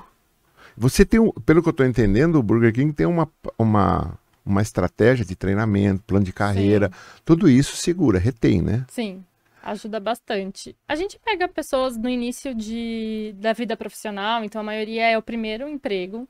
Então a gente lapida a pessoa desde o começo, né? Então, sim, a gente dá todos os treinamentos. O turnover da área de fast food é, é relativamente alto. É, já foi bem pior. E aí a gente trabalhando com metas e outras ações aí de retenção, programas de reconhecimento financeiro e não financeiro, é, a gente tem é, retido as pessoas, assim, a gente tem, a gente tá com média de 50% no ano. Já foi, acho que se eu não me engano, já chegou a 120. É. era era mais de trabalha... 100 nessa época que eu tava lá. Isso, era mais de 100, exatamente. Acho que foi nessa época de 2016 mesmo. E, e, aí a gente faz o trabalho bem forte aí de retenção, de explicar o plano de carreira, de quando a pessoa vai pedir total, total cash, a gente explica quando a pessoa vai pedir demissão, a gente explica o total cash, porque às vezes ela só vê o mês, mas a gente tem a remuneração variável que é mensal, a gente tem o PPR que é semestral, a gente tem o plano de saúde, plano odontológico, de e todos os outros benefícios que a gente tenta reverter a pessoa, a pessoa. Inclusive a gente tem várias lideranças que servem como modelo, assim, que inspiram eles. Eu, eu já fui atendente com você e hoje eu sou gerente. E a gente precisa formar mais gente dentro de casa porque a gente inaugura muitos restaurantes por ano, então a gente precisa dessas pessoas. Sabe qual é o, maior, o que mais retém alguém? É, é, quando ela encontra um sentido naquilo que ela faz e enxerga além do, do operacional que ela está fazendo ali, quando ela defende uma causa, né? Então isso é, é o BK faz muito bem e, e, os fast foods de certa forma maiores fazem isso muito bem, que é ter uma tribo, né, BK e tal. Isso ajuda bastante. O clima, a cultura, essas coisas todas. Mas o turnover vai ser sempre alto em função do tipo de profissional que você atrai, que é muito jovem e ele está na fase que a gente chama de carreira de experimentação, né? Então ele experimenta uma coisa que, ah, legal, aí ele sonha com outro, né? Eu estou ajudando um jovenzinho que está é, é, tá nessa fase de experimentação, ele acabou de entrar numa empresa, tem três meses, ele falou, ah, não tem mais nada para aprender, né? Falei, como assim? Tu já é o CEO da empresa? Como assim, né? Porque eles são muito rápidos, né? É da natureza dessa idade, desse, desse jovem. Mas esse trabalho todo, né, assim, é super bacana, porque um, um, um jovem que quer ter a oportunidade de crescer só não vai crescer né, na, na, velocidade que um, uma empresa dessa cresce, é, é, se não for o que ele quer para a vida dele, se não for é, é, o que ele quer fazer. Porque se ele curtiu e, e, e se é, é, interessar e se desenvolver, a chance de crescer é bem grande. E a gente tem vários casos de pessoas que realizaram sonhos, compraram a casa própria, o carro, a moto. A hora que a gente conversa com eles, fizeram viagens internacionais. Então é bem legal. É, quantos por cento do time de profissionais, de, de, colaboradores do Burger King está em lojas? E quanto que está no administrativo, no escritório? No back-office. Back-office. Ai, acho que 90... Mais de 90% está em campo. Uns 10% no Mas você chega a ter um, um back-office de umas mil pessoas, então? Por aí. Acho que a gente já está em 800, 900 pessoas. Tá. E aí você tem pessoas de diversas gerações ou tem uma característica que predomina, uma geração que predomina mais? Você fala nos restaurantes ou no não, corporativo? Não, não, no corporativo. No corporativo? Eu acho que tá bem misturado, assim, viu? Tá bem diverso o time. Eu, eu não. Eu acho que o pessoal mais, mais jovem, assim, talvez no corporativo tenha uma representatividade um pouco maior. Pensando agora nas pessoas. O que, o que, que tem no corporativo? Tem compras? Tem compras, logística, TI, é, o time de manutenção, gente de gestão. Marketing. Marketing. Facilities. Nossa, marketing é tudo novinho, tá? Pessoal de digital, de. é uma tendência da área, né? É, exatamente. Facilities, vocês têm também? Temos facilities. Essa é. é, é toda a área de apoio. É como uma empresa normal, né? O time de implantação, engenharia, arquitetura. Ah, é verdade, é porque vocês fazem os prédios, Isso, né? Tem toda essa parte também. Faz as construções, exatamente. É engraçado que ela fala. Jurídico, que... ó, esqueci. Ah, Ó, você tá um me monte. colocando uma saia justa que eu vou esquecer ah, área não, aqui. Não. Pega de surpresa, é. não tem é. problema. É. Mas é muito engraçado que ela fala área, você já mais ou menos identifica a cara das pessoas. Pelo menos eu fico assim, né? E quando você falou marketing, eu já vi tudo molecada mesmo, né? É. Não tem como. Agora você vai falar construção, arquitetura, é, não é molecada, né? Não. Já é pessoas que têm que ter mais experiência. Que Eu acho que tá bem no meio empresa. meio, viu? É? É, é tá mas, bem no Mas meio depende da empresa. Tem empresas que têm uma tendência mais jovem, por exemplo. As empresas de fast food, né, é, é, é são normalmente mais jovens. Se você for para uma empresa de engenharia, talvez você tenha um equilíbrio maior. Se você for para uma indústria... Mas você não acha que a parte de implantação, construção, arquitetura, nós já temos pessoas aí de 30, 40? Mas pode ter, mas pode ter jovem também. É, é porque é, é, é, meio que a pessoa tem que se formar, tem que ter um pouco de experiência. Não dá para ser tão jovem. Às né? vezes não. Às não? vezes, o que, que você está fazendo, Marcelo, numa empresa? É uma área-chave da empresa, né? ela é muito grande, e aí você tem é, em, em cargos-chave, talvez pessoas com uma experiência maior, né? E em outras áreas você tem jovens muito bem formados, mas com energia para viajar o Brasil inteiro, por exemplo, né? São jovens que são solteiros e viajam o Brasil inteiro para supervisionar obras e tal. Exatamente. Cada... Esse time fica muito tempo no restaurante Viu? durante a obra. Viu? Eles viajam muito mesmo. Por exemplo, é, é, eu, eu dei consultoria para uma grande. Eu, só fazer uma perguntinha. Quanto tempo leva para construir um restaurante? Vocês devem ter todo uma, Acho que é, um kit ali. dois meses. Muito rápido. É bem rápido, bem rápido. Hoje em Muito dia é genial. Sabe né? tudo que tem que fazer, né? E é genial, sim. É quase como um, um, um, é quase como bricolagem, né? já, já tá tudo ali, né? As peças já são. É, é, isso é muito prático de montar, já é feito. E tem que ser feito de uma maneira muito especial, porque é alimento, tem toda uma forma de você eliminar, por exemplo, é, é, é o, o, o, lixo, aquela coisa, tudo pensado já de uma maneira muito é, prática. Mas eu atendi uma vez uma consultoria e era muito legal, porque eles são uma grande fabricante de automóveis no mundo, dos melhores, e eles são tão bons nisso que eles têm uma consultoria de processos, né? E, e aí, na hora de contar... Desculpa, era uma fabricante de automóveis? É, até hoje. É uma consultoria para fabricante de automóveis? Não, não. De processos. É, é uma, era, era uma fabricante de automóveis que fabricava tão bem, que tinha um processo tão bem feito, que eles desenvolveram uma consultoria de dentro dessa fábrica de. Os funcionários ali se juntaram e fizeram a consultoria? Não, não, não. A empresa é, abriu um, um, outro, outro negócio. Né? Em outro ramo? Em outro ramo. Que legal. E eles são uma consultoria, né? É, é, é, eles têm uma consultoria super grande na Europa, é muito maior até do que aqui no Brasil e tal, né? E na hora de contratar, eles me convidaram para fazer uma coisa que eu nunca tinha feito, que era o último olhar. Depois até do CEO já ter entrevistado, para eu dizer se eu contrataria ou não, né? E eu ia lá, entrevistava e dizia sim para esse, não para aquele, em cima do perfil que eles diziam, da minha percepção, do aprofundamento da entrevista e tal, né? E o mais legal é que era assim, era alguém que tinha que ficar em Carajás, que tinha que ficar em, em uma, em uma obra é, na Amazônia, em uma obra no Paraná, né? E, assim, tinha que ser alguém mais jovem, mais aventureiro, porque ia passar às vezes dois anos, um ano numa obra dessa, acompanhando, né? É, era fácil para jovem? Claro que não. Jovem que quer namorar, que quer sair, que quer ir à boate. Que Tem quer... que namorar lá. É, mas assim, tem que namorar lá, mas às vezes tem a namorada aqui, às é. vezes tem a família aqui, né? Mas você imagina que se você pegasse alguém que é casado, que tem filhos e tal, talvez fosse mais difícil, né? E também era início de carreira essa parte, né? Então era mais jovem. Então cada empresa, em função das suas características, né, vai adaptando o perfil, né, e vai experimentando. E chega um dia que fala assim, ó, normalmente o que funciona nesse nesse perfil é isso né? É, às vezes tem lá uma exceção, alguém que é muito novinho numa área em que as pessoas às vezes são é, um pouco mais velhas, têm mais experiência, ou o contrário, né? É, eu trabalhei né, na, na Refinações de Milho Brasil, que depois virou Unilever, né? Marketing, eu tinha uma quantidade de gente bastante jovem, né? Mas era um equilíbrio, né? Tinham pessoas com um pouco mais de experiência é, o, liderando o, essa área. O marketing é um departamento que mudou muito, mudou né? Mudou muito. No passado você tinha pessoas cabeça brancas, né? Isso. Trabalhando junto com jovens. Isso. O cabeça branca ele era muito mais assim estratégico, estratégico né? E o jovem estava com a mão na massa. Só que hoje as ferramentas elas são tão tudo online. Em que, real time, tudo é em real time. E que não dá nem para você bolar alguma coisa se não, não tiver pé de execução lá. Não adianta ter uma boa ideia. A, a boa ideia nasce de você olhar para a ferramenta tal e putz, fazer uma sacada ali é, é, muito diferente hoje o marketing. É, as empresas mudaram muito, muito. Muito. Tudo muito. acontece é muito aberto hoje. Por exemplo, todo funcionário tem uma câmera na mão. Já pensou nisso? É verdade. Todo funcionário tem uma câmera na mão, né?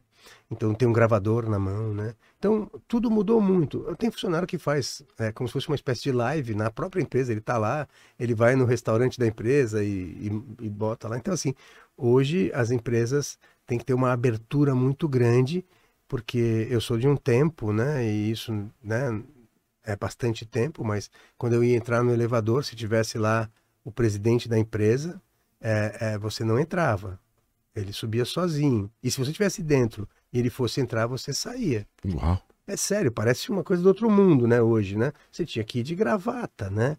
Então, hoje você entra numa empresa, aí você olha assim, todos iguais. Você fala assim, pô, quem que é o CEO da empresa, né? É aquele ali. É um cara que tá lá com uma camisetinha é, é, é, qualquer, um, um, calção às vezes, né?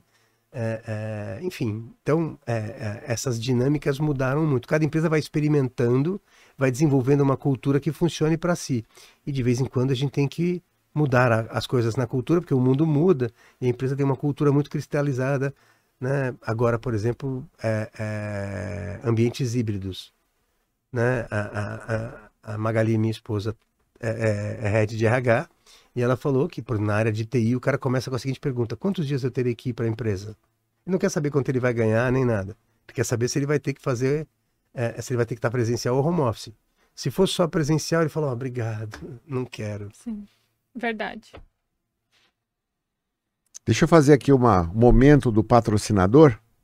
A Curriculum é uma plataforma online, é a primeira plataforma de empregos do Brasil. Hoje tem mais de 10 milhões de candidatos de currículos cadastrados. Temos ferramentas de busca poderosíssimas.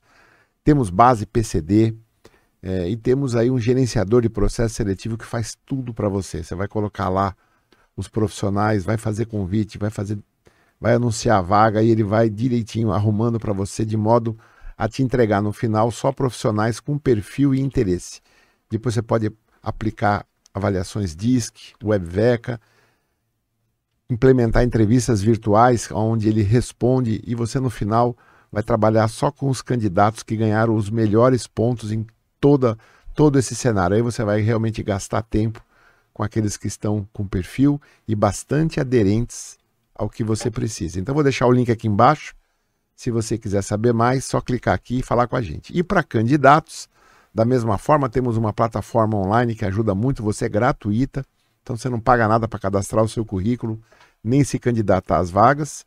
E se você quiser, nós temos ferramentas maravilhosas para deixar o seu currículo muito mais atraente, para aumentar a ampliação, a divulgação, para ampliar a divulgação do seu currículo e, por fim, ajudar você a ir bem nas entrevistas que você estiver passando, porque na hora da entrevista as duas palavras principais é preparação e autoconhecimento. Então também vou deixar um link aqui para você que é um candidato que está querendo aí se recolocar, é, poder contar com as ferramentas da currículo. E eu particularmente é, mantenho uma listinha de alguns profissionais 40 a mais que eu sempre que possível tento ajudar né, em oportunidades que aparecem a recolocar essas pessoas. Mas isso aí é uma coisa que eu faço é, é, não faz parte do plano, né? Eu dou uma olhada em alguns currículos e falo, esse cara que eu vou ajudar. Mas olha que legal, vou te dar um feedback então. Fala. O Marcelo Flavinha me ajudou, eu, eu faço parte de uma, de uma entidade chamada é, Estrela Nova, que trabalha com é, crianças em idade de creche e no contraturno da escola é, é do ensino fundamental 1, 2 e médio, né? E a gente tinha que contratar um coordenador pedagógico. E era um perfil bastante sofisticado, porque um dos itens que a gente tinha que ter era alguém com experiência em pedagogia Waldorf, né? E a gente não queria errar, porque, caramba, né? Uma comunidade né, assim, tão carente já, e a gente contratar alguém, correr o risco de errar e tal. Eu pedi ajuda para o Marcelo e ele me ajudou. E aí a gente avaliou mais de 300 currículos. Caramba. Dentro do, da currículo.com.br e fora da currículo.com.br, muita gente indicou também, né? É, no final do processo a gente fechou é, fechamos com uma pessoa é, da currículo.com.br que veio daqui. A tua é, é, assistente, esqueci o nome dela, me pergunto. Lilian. A Lilian me ajudou bastante. Né? É, é, a gente foi aprendendo com o processo, foi colocando filtro, tirando filtro, vendo o que melhor funcionava e o, a ferramenta é super flexível. No final a gente encontrou, né? E a gente está super, super feliz. Eu fiz uma reunião na antes de ontem com é, os líderes dessa instituição, porque a gente está fazendo um onboarding dessa pessoa. A gente quer que dê certo mesmo, então a gente está cuidando para que ela conheça a instituição, tem mais de 30 anos, que ela conheça todo mundo e tal. E aí é, tem uma pessoa que está lá há bastante tempo, é, é uma profissional, a, a Tessie, é, que é uma referência lá, uma pessoa que tem mais de 30 anos lá dentro, e, e ela falou, olha, todo mundo adora ela, ela é super proativa, ela é super. Né? Então eu queria te agradecer. Imagina. Foi aqui do trabalho da currículo.com.br que a gente conseguiu selecionar. E você, numa outra live, eu quero trazer isso de novo para você que tem mais de 40 e que está com dificuldade de se recolocar. Está numa das lives passadas aí, dos casts passados. Nunca me esqueço um exemplo que você deu de uma pessoa que era bibliotecária, né? ficou a vida inteira sendo bibliotecária e perdeu o emprego.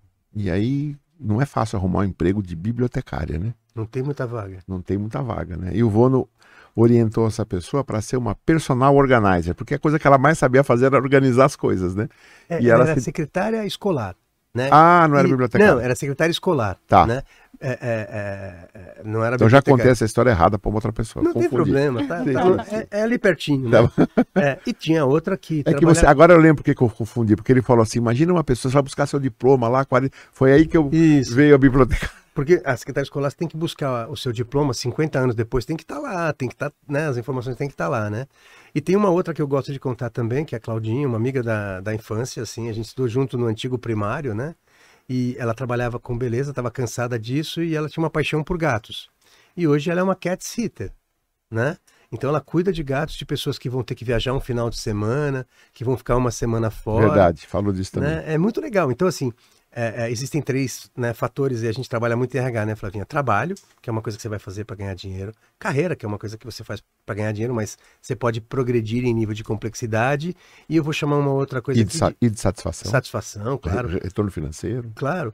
E aí e tem uma coisa que é vocação, né? Quando você consegue juntar essas três coisas, né? É genial. Ela ama gato, né? Ela não tem mais agenda, tá lotada a agenda dela para cuidar de gatos. Na casa dela tem oito gatos. Isso é Ikigai, né? Hã? Isso é Ikigai, né? É, uma forma de Ikigai. A gente trabalhou exatamente com ela, exatamente isso. O meu trabalho com ela foi o que, que você ama fazer? Assim, que faz sentido. Você faz bem isso? Ah, eu faço, eu tenho oito em casa, legal. O mundo precisa disso? Ah, precisa. Alguém me pagaria para fazer isso? Pagaria. Então vamos tentar? Vamos. E olha que legal, né? A gente pode ser criativo, usar três valores quando a gente fala de carreira, né, Flavinha? Um é a nossa experiência, né? Que experiência eu tenho para, né? O outro é a minha criatividade, né? E o último é a minha atitude, sem atitude nenhuma. Por exemplo, ela pode criar um marketplace agora só para vender produtos de gatos, para pessoas que são apaixonadas por gatos. E até ter publicidade lá, por exemplo, de alimento para gato. Ela pode virar uma, uma cat influencer. Né? E, enfim, olha o tamanho, olha quando você trabalha e usa a criatividade, ela tem mais de 50 anos de idade, né? Tá super feliz da vida. Ah, ela virou modelo sênior, né? É, também é uma outra atividade que ela tem. Então a criatividade pode fazer com que empresas e pessoas criem é, parcerias, projetos profissionais fantásticos. Né? A gente não precisa ter aquele default, né? Dessa maneira. Agora no México Tá, tá, aqui em minha câmera. tá um caos o estúdio hoje. Vocês não estão sabendo, gente. Tá um caos. eu, eu, nunca, nunca isso aqui foi assim. Não sei que tá Nem no Winecast era assim, né? Não, o pessoal bebia. Pelo amor. Tá tudo, tudo, a bruxa tá solta aqui. Flavinha, você cuida mais do pessoal do restaurante ou você cuida do back-office também? Eu trabalhei quatro anos com o pessoal do restaurante, então era business partner conheci os 80 restaurantes da SP Interior, então era uma loucura, viajei bastante. E foi muito rica essa experiência, assim, que a gente conhece de perto o nosso cliente final, assim como a RH, e é uma experiência maravilhosa. Quantos colaboradores em média tem um restaurante? Um restaurante de shopping tem 15 colaboradores e uma drive pode chegar a ter 45, 50. Nossa, aumenta tanto assim? Sim que, que é uma drive? Uma drive é aquelas lojas de, de rua, rua, que tem o drive-thru, que tem a opção do, de você passar com o carro ou entrar no, no salão e se alimentar no salão. É porque é, é um estabelecimento bem maior, né? Sim, bem maior. Geralmente fica aberta na, na madrugada, tem de pessoal que sai da balada. Entendi. E, e, hoje você cuida do que, Flavinha? Você cuidava mais dessa parte de lojas? Como é que tá a tua experiência hoje? Agora eu tô na parte corporativa, então tô vendo uma parte mais é, estratégica e pensando na parte de remuneração, é, acompanhando esse projeto. Toquei a convenção nacional do ano que vem, do ano desse ano e do ano que vem, que é o nosso evento aí que a gente reúne todo mundo em São Paulo. Vem todos os gerentes de restaurante para cá, todo o corporativo, para a gente fazer uma integração bem legal é, entre outros projetos. É, o, o franqueado conta com a ajuda de vocês ou ele que tem que contratar? O franqueado ele tem autonomia para montar o time dele, ele tem flexibilidade na parte de remuneração, então ele tem uma forma diferente, a cultura é ele que monta, então é, é um CNPJ diferente, é uma empresa diferente, ele tem autonomia para fazer algumas outras coisas. Mas dentro de um padrão estabelecido por vocês, né? De perfil e tudo mais. É não, a gente não chega a ver essa parte de, de recursos humanos. O que ele tem que garantir é o padrão da marca e a qualidade dos produtos, assim, de atendimento, do, de, a parte visual do restaurante. Mas essa parte de gente, assim, ele tem autonomia para montar o time, a estrutura é diferente, então. Entendi. Eles têm bastante Tem flexibilidade para isso, que tem. legal. Porque, hum, porque muito franqueado reclama, né? Às vezes de de na franquia não ter flexibilidade, a região dele é diferente, é... ele não é. consegue adaptar, né? Tem... Inclusive, eles têm autonomia até para preços diferentes, produtos, promoções, então é, eles têm algumas autonomias que são diferentes, que não precisa seguir o, o, padrão. O, padrão, o padrão do próprio, né? Da marca própria. Quando você fala preço, é preço do hambúrguer lá. Do hambúrguer, isso. Tá. Ou do frango. É, é, o PLK ainda não entrou com franquias aí, a gente tá... Ah, não tem franquia ainda. É, não, a gente tá maturando a marca, né? Estamos aprendendo bastante aí com o nosso processo para depois eles abrirem franquia. Que legal, que cuidado bacana. Né? Sim. Que legal. É... Nossa, ia fazer uma pergunta tão legal, fugiu agora. Espera um pouquinho, daqui a pouco ela lembra. Eu vou lembrar ela dela. Volta. Ela volta, ela volta. Quantas pessoas compõem lá o RH? Putz, área de gente do corporativo. Porque vocês devem ter muito treinamento, né? Sim, a gente tem um time que fica cuidando especificamente de treinamento. A gente tem os restaurantes treinadores, que são lugares específicos que a gente vai treinar as nossas lideranças. Os gerentes e os coordenadores treinam por lá. E aí a gente tem alguns analistas e assistentes que ficam locados nas regionais, cuidando do treinamento dessas lideranças. E aí no corporativo, o time de RH deve ter umas 100 pessoas, assim. É porque é muita gente, né? Isso, é muita... pensando em todas as áreas, né? lógico, né? Remuneração, lógico, lógico. desenvolvimento, Lembrei treinamento. A pergunta. pergunta é, como que você faz com PCD? É um desafio, eu imagino, né? A inclusão Por... de pessoas com Porque você tem uma lei que tem que cumprir, né? Foi no passado, né? Hoje já não é mais, eles já estão super incluídos, a gente já atinge a cota dos 5%. Ah, conseguiu atingir. A gente se deu super bem com os deficientes visuais, com os defici... Não, minto. A gente se deu melhor com os deficientes auditivos. É, a gente tem um deficiente a, a, visual hoje que trabalha no corporativo.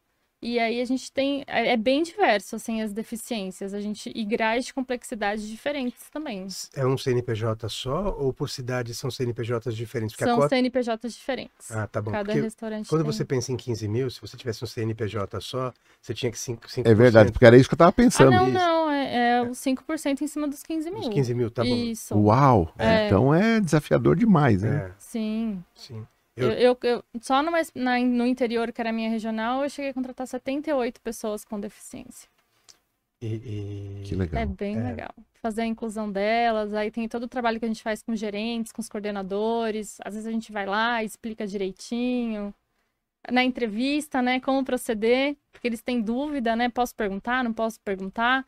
Então, é, é bem legal o trabalho que a gente fez com o nosso time e hoje eles já estão super comprados com, com a ideia. É muito legal. Eu, quando eu trabalhei no Santander, a gente tinha 23 mil pessoas né, no quadro. E a gente queria que fosse por CNPJ, né? Mas é, não, não, não, permitiram. Tá. É, então a gente tinha um número bastante grande é, de pessoas para contratar, né? E era sempre, sempre um grande desafio, porque você tinha que contratar, mas você não podia ser preconceituoso. Eu não estou contratando por causa da deficiência. Eu estou contratando um profissional por acaso, porque senão você vai pegar alguém que é deficiente e vai adaptar qualquer coisa, né? E, e, o nosso foco não era esse, então era, era bacana nesse sentido, né? Tem um respeito que vem antes lógico, até lógico. da ideia, né? Conversando com o RH há um pouquinho de tempo atrás, e o assunto era PCD, ele falou para mim o seguinte, ele falou, Marcelo, se a pessoa se encaixa bem, essa pessoa, a conversa era o turnover, né? Uhum. Essa pessoa não, vai ficar aqui porque ela achou o lugar que é bom para ela, o lugar achou ela que é bom, ela está fazendo aquilo bem. ele falou, mas isso é um problema. Não é fácil, o turnover a princípio é alto. Até que você consegue adequar, encaixar problemas de facilidades, né, uma série de coisas, né? Vocês passam por isso também lá ou não? Tem um certo turnover? Ou segue o padrão? Tem o turnover, mas aí o coordenador de ingestão da regional faz um trabalho bem próximo, justamente para entender o que, que é melhor para essa pessoa. Por exemplo, esse, esse PCD que a gente contratou, que ele ficou no final atendendo os clientes, fazendo esse atendimento personalizado. Ah, sim. A gente tinha, eu tentei é, várias áreas com ele, vários restaurantes, porque a gente tem essa flexibilidade de, ah, tenta um que era perto da casa dele, só que aí era uma loja drive. Aí ele não se adaptou nessa loja drive. Vamos voltar para o shopping, que é um pouquinho menor, tem menos movimento. Ah, é só limpar a bandeja, estocar ketchup, mostarda, tal, não sei o que, não estava sendo legal. Então tá, vamos, vamos personalizar. E aí a gente tenta encaixar para ver qual é o melhor lugar para ele ficar no restaurante. A gente tenta fazer esse trabalho antes de perder. esse, esse daí, esse colaborador, ele me marcou muito porque assim, é, ele, ele, ele me acionava uma vez por mês, assim, e aí eu reverti ele várias vezes. Ah, eu quero sair, que não sei o que. Eu falei, não, pensa um pouquinho, tem certeza, tal. Se eu não me engano, ele chegou a ficar com a gente quase três anos. E aí ele saiu para uma outra oportunidade, e aí um tempo depois ele me pediu para voltar. Mas olha que interessante, às vezes, Marcelo, uma pessoa que tem no, no nosso país um, qualquer tipo de deficiência, ele ficava meio escondido, né? Ele não tinha muita oportunidade, não se relacionava, ficava em casa, família né, vivia no núcleo familiar. E aí um dia as empresas começam a buscar profissionais. Essa pessoa tem uma dificuldade de adaptação né, é natural, porque ela conviveu muito no núcleo familiar, era protegida, não saía, e num dado momento ela é cobrada como um profissional qualquer, seja é, é, limpando bandeja, seja é, é, é, o trabalho, tem que fazer, tem que funcionar, porque é um processo né, que, tem que, que tem que funcionar. Então, é, o desafio é sempre é, bastante grande. Hoje, graças a Deus, dada as, as políticas de, de discriminação afirmativa, né, de, de, de diversidade, isso diminuiu bastante. Mas durante muitos anos, aquele, né, porque competir no mercado de trabalho já é difícil. Né? O, é, o mercado é preconceituoso. Você tem uma deficiência, você nem vai. Né? Muitas vezes essa pessoa nem ia ao mercado. Né? E aí, é, a, aos poucos, isto vem mudando. Né? E aí, só para trazer uma coisa, né? Quando a gente fala de turnover, né? Eu, eu atendo uma, uma grande empresa e a gente discute muito isso. Quanto é que se paga, por exemplo, hoje para um operário na ponta? Em média, né? Para a gente fazer uma conta aqui de padeiro, dois mil reais, mais ou menos, né? É, se você pegar uma diarista hoje, ela entra é, no trabalho 8 e meia, 9 horas, três ou quatro horas, já está indo embora, ela ganha 200 reais por dia em São Paulo. Em 10 dias ela ganha 2 mil reais. Você acha que ela vai querer levar duas horas para ir para o trabalho dela, ficar lá oito horas, às vezes trabalhar nos finais de semana, depois pegar duas horas para voltar, né? Não quer. É, alguém no Uber, por exemplo, quanto ganha, né? E aí, então, olha o, o desafio hoje que é manter, né? Às vezes, quem é mais jovem, na, na base da pirâmide organizacional, com uma remuneração que é a remuneração de mercado, R$ 1.500, R$ 2.000, R$ 2.500, alguma coisa assim, né? Sendo que hoje esse jovem tem outras opções, né, de trabalho. Aí não é carreira, por exemplo, que é entrar lá e poder crescer e tal. Às vezes ele tem na cabeça que ele quer ganhar o dinheiro e trabalhar o, um, um, um mínimo possível, né?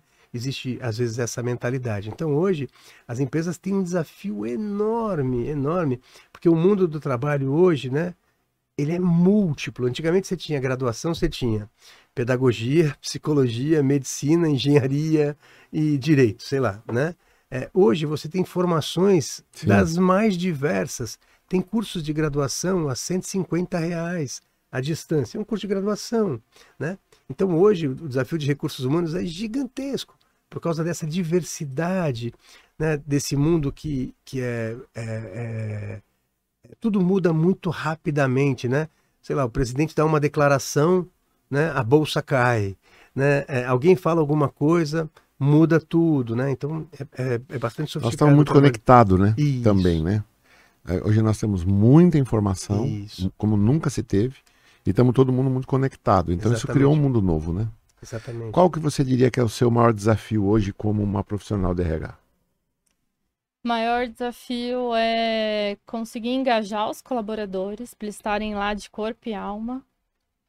É...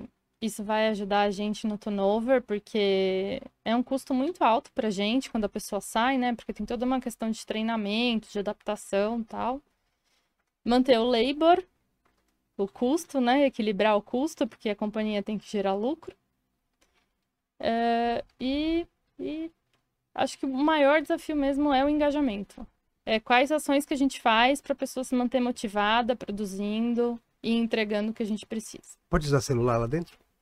Na, na, na loja, não? Na, no horário do break. Tá. Durante, o, durante o atendimento ao cliente, não. É a liderança usa, né? Mas os atendentes, a gente, eles deixam guardado. É que o WhatsApp hoje é, uma, é, é um problema, né? E são jovens, muito jovens, né? então é. são muito assediados por mídias sociais, aquelas coisas todas, né? É, não, é e na hora do break eles ficam 100% do tempo no... Eles estão comendo e estão no celular. Tem gente tá, tá jogando, Tirando o atraso, jogo né? online, é...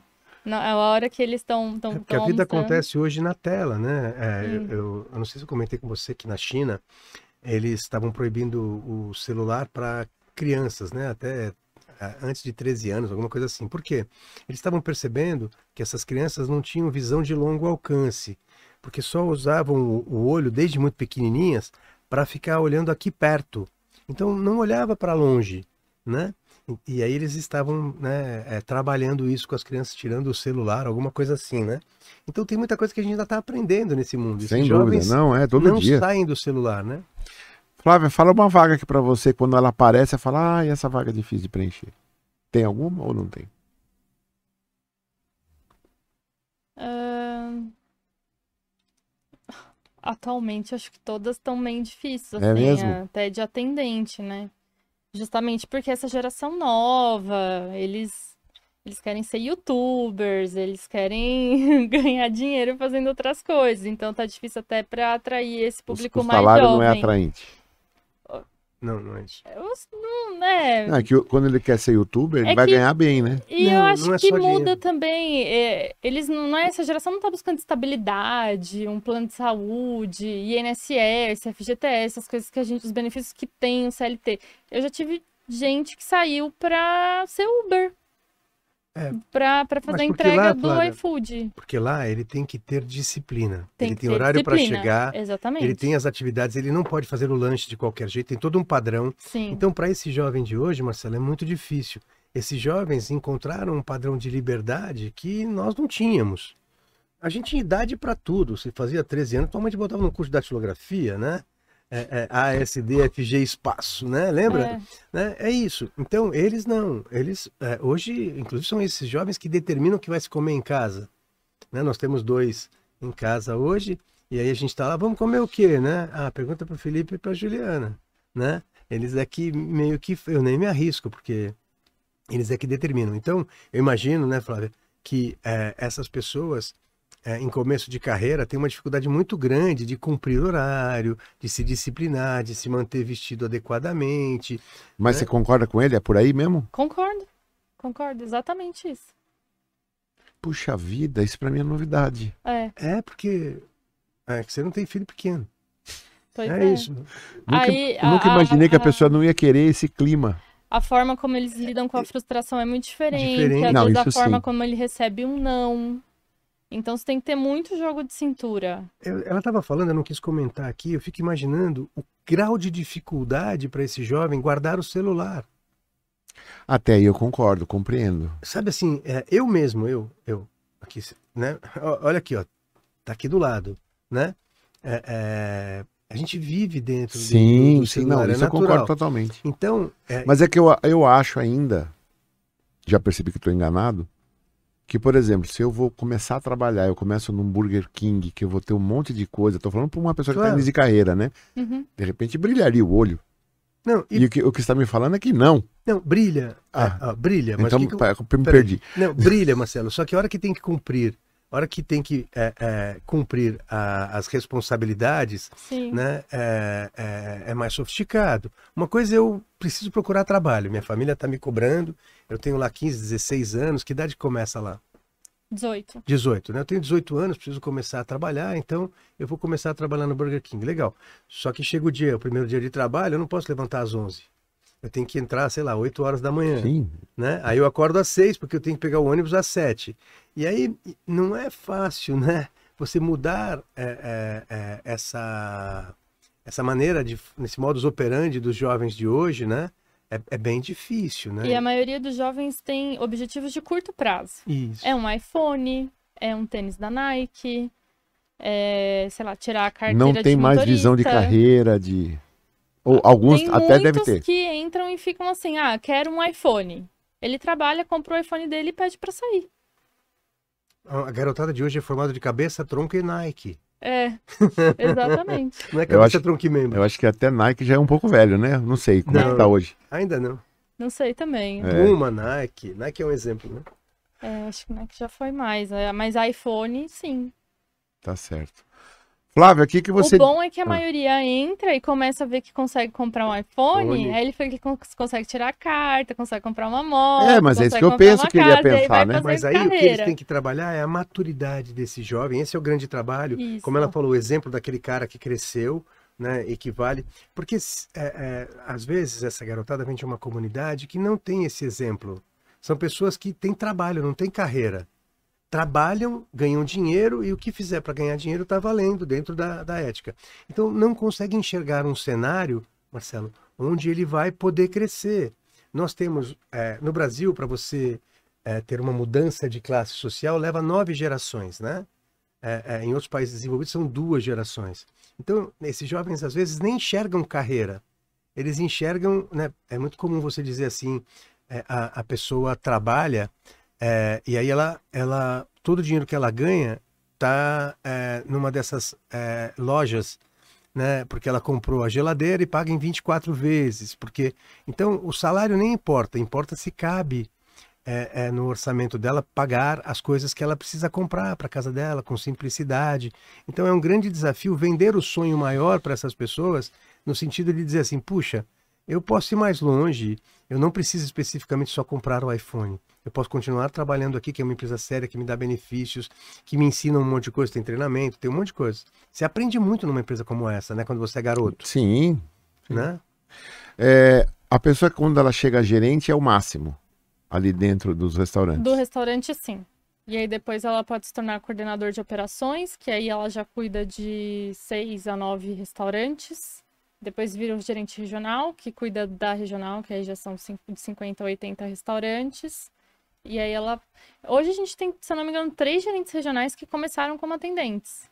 Que fizeram a Eu, carreira. eu- eu imagino que é Na minha cabeça, deveria ser todos, porque tem todo um, um, crescimento aí, um conhecimento, né, de, de, cada etapa, né? Mas tem gente então que não foi interno, vocês trouxeram de fora. Sim. Porque tem gente que para, não sim, estuda, sim, sim. então a gente ah, precisa do ensino superior para determinadas funções. Inclusive, voltando aqui, é, pessoas com deficiência a, gente, deficiência, a gente tem exceção de escolaridade.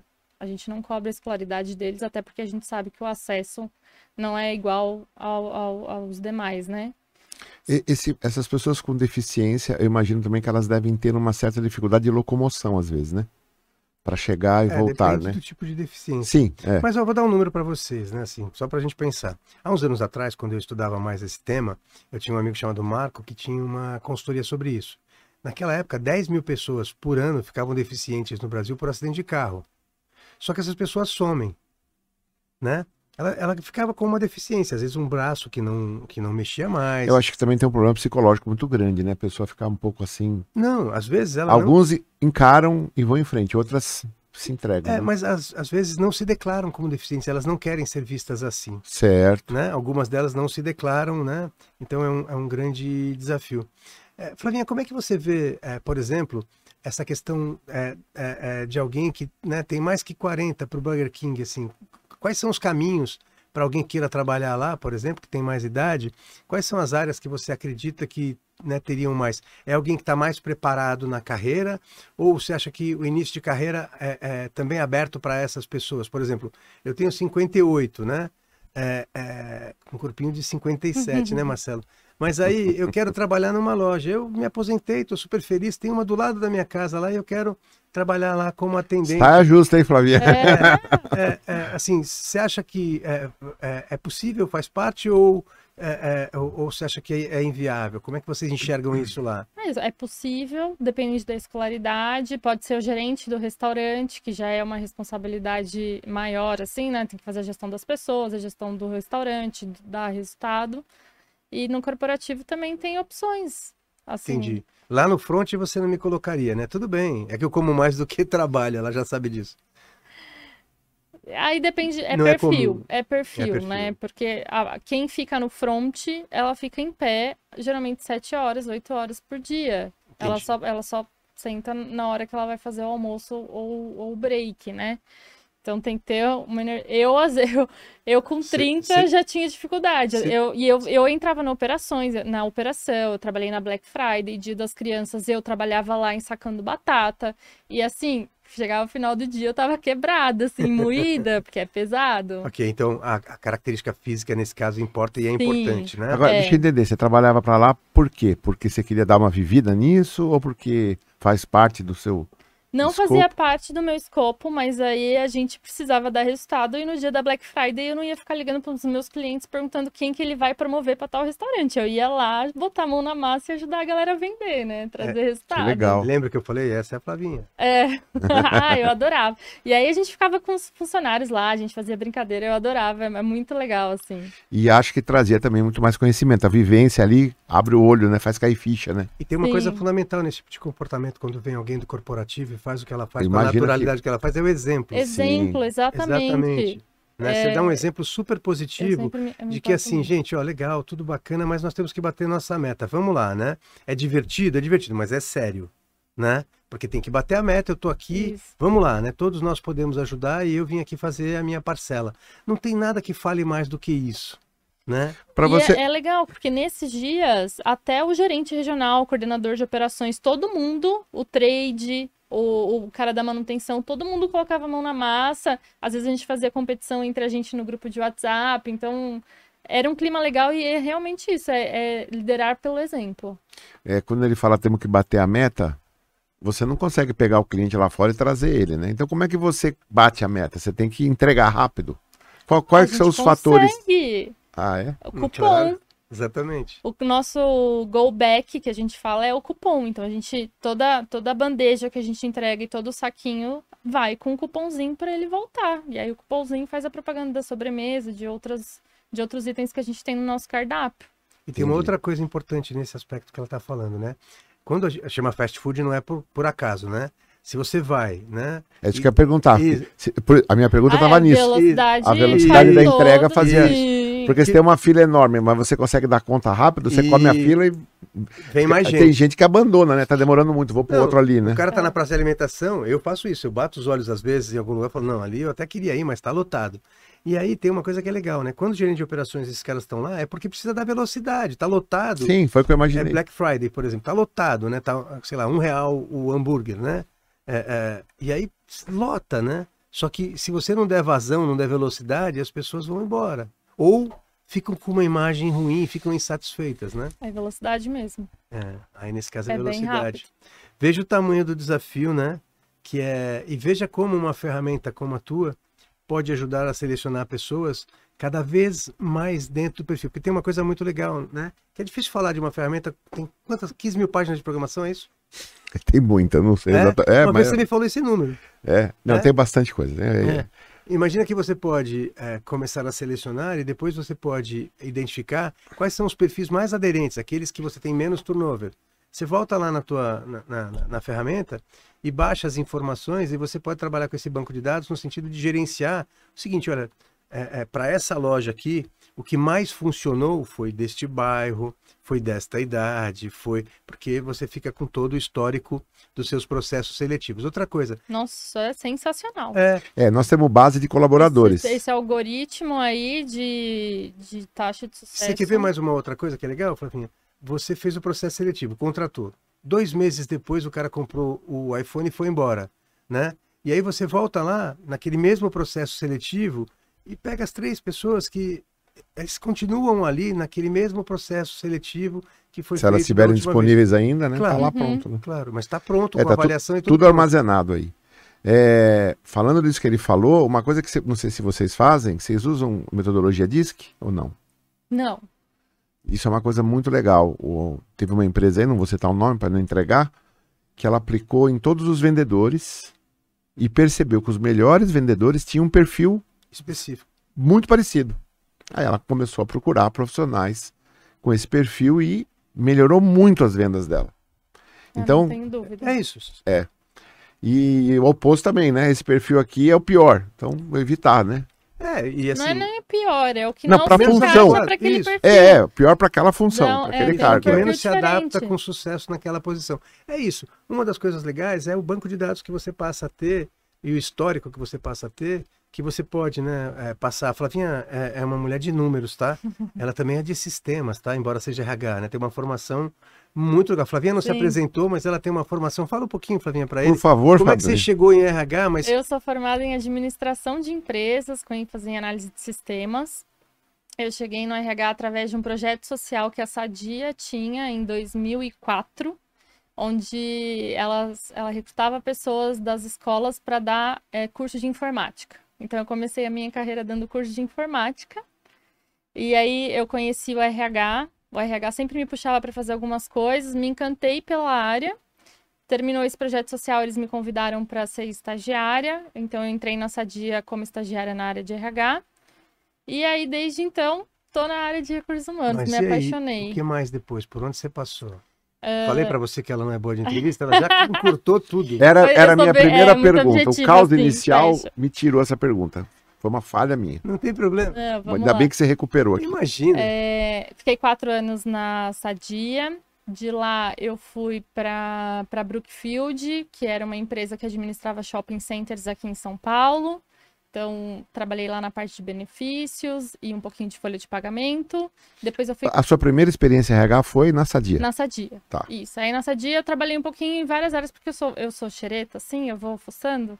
Aí trabalhei na área de comunicação, de recrutamento e seleção, é, um pouquinho com informações gerenciais, fazia parte de orçamento de pessoas lá, é, gestão de talentos, então fiz programa de trainee de estágio, ajudei o pessoal a, a estruturar. É, depois eu, eu fui para Brookfield, então aí benefícios e folha de pagamento. Da Brookfield eu fui para Implau, que era uma indústria de embalagens plásticas. Lá eu implantei o programa Implau de gestão, que é toda a parte de, de metas, desdobramento de metas, é, reuniões de cheque de metas, entre outras outros rituais aí para a gente fo- focando em aumentar o resultado da companhia. Depois eu fui para o Grupo IBMEC, onde eu encontrei o Vono, né? Foi aí que a gente se encontrou. Viu? Lá no IBMEC eu trabalhei na parte de indicadores de RH, um pouquinho na avaliação de desempenho, é, indicadores, então é, remuneração e benefícios lá também, junto com o Glaucio.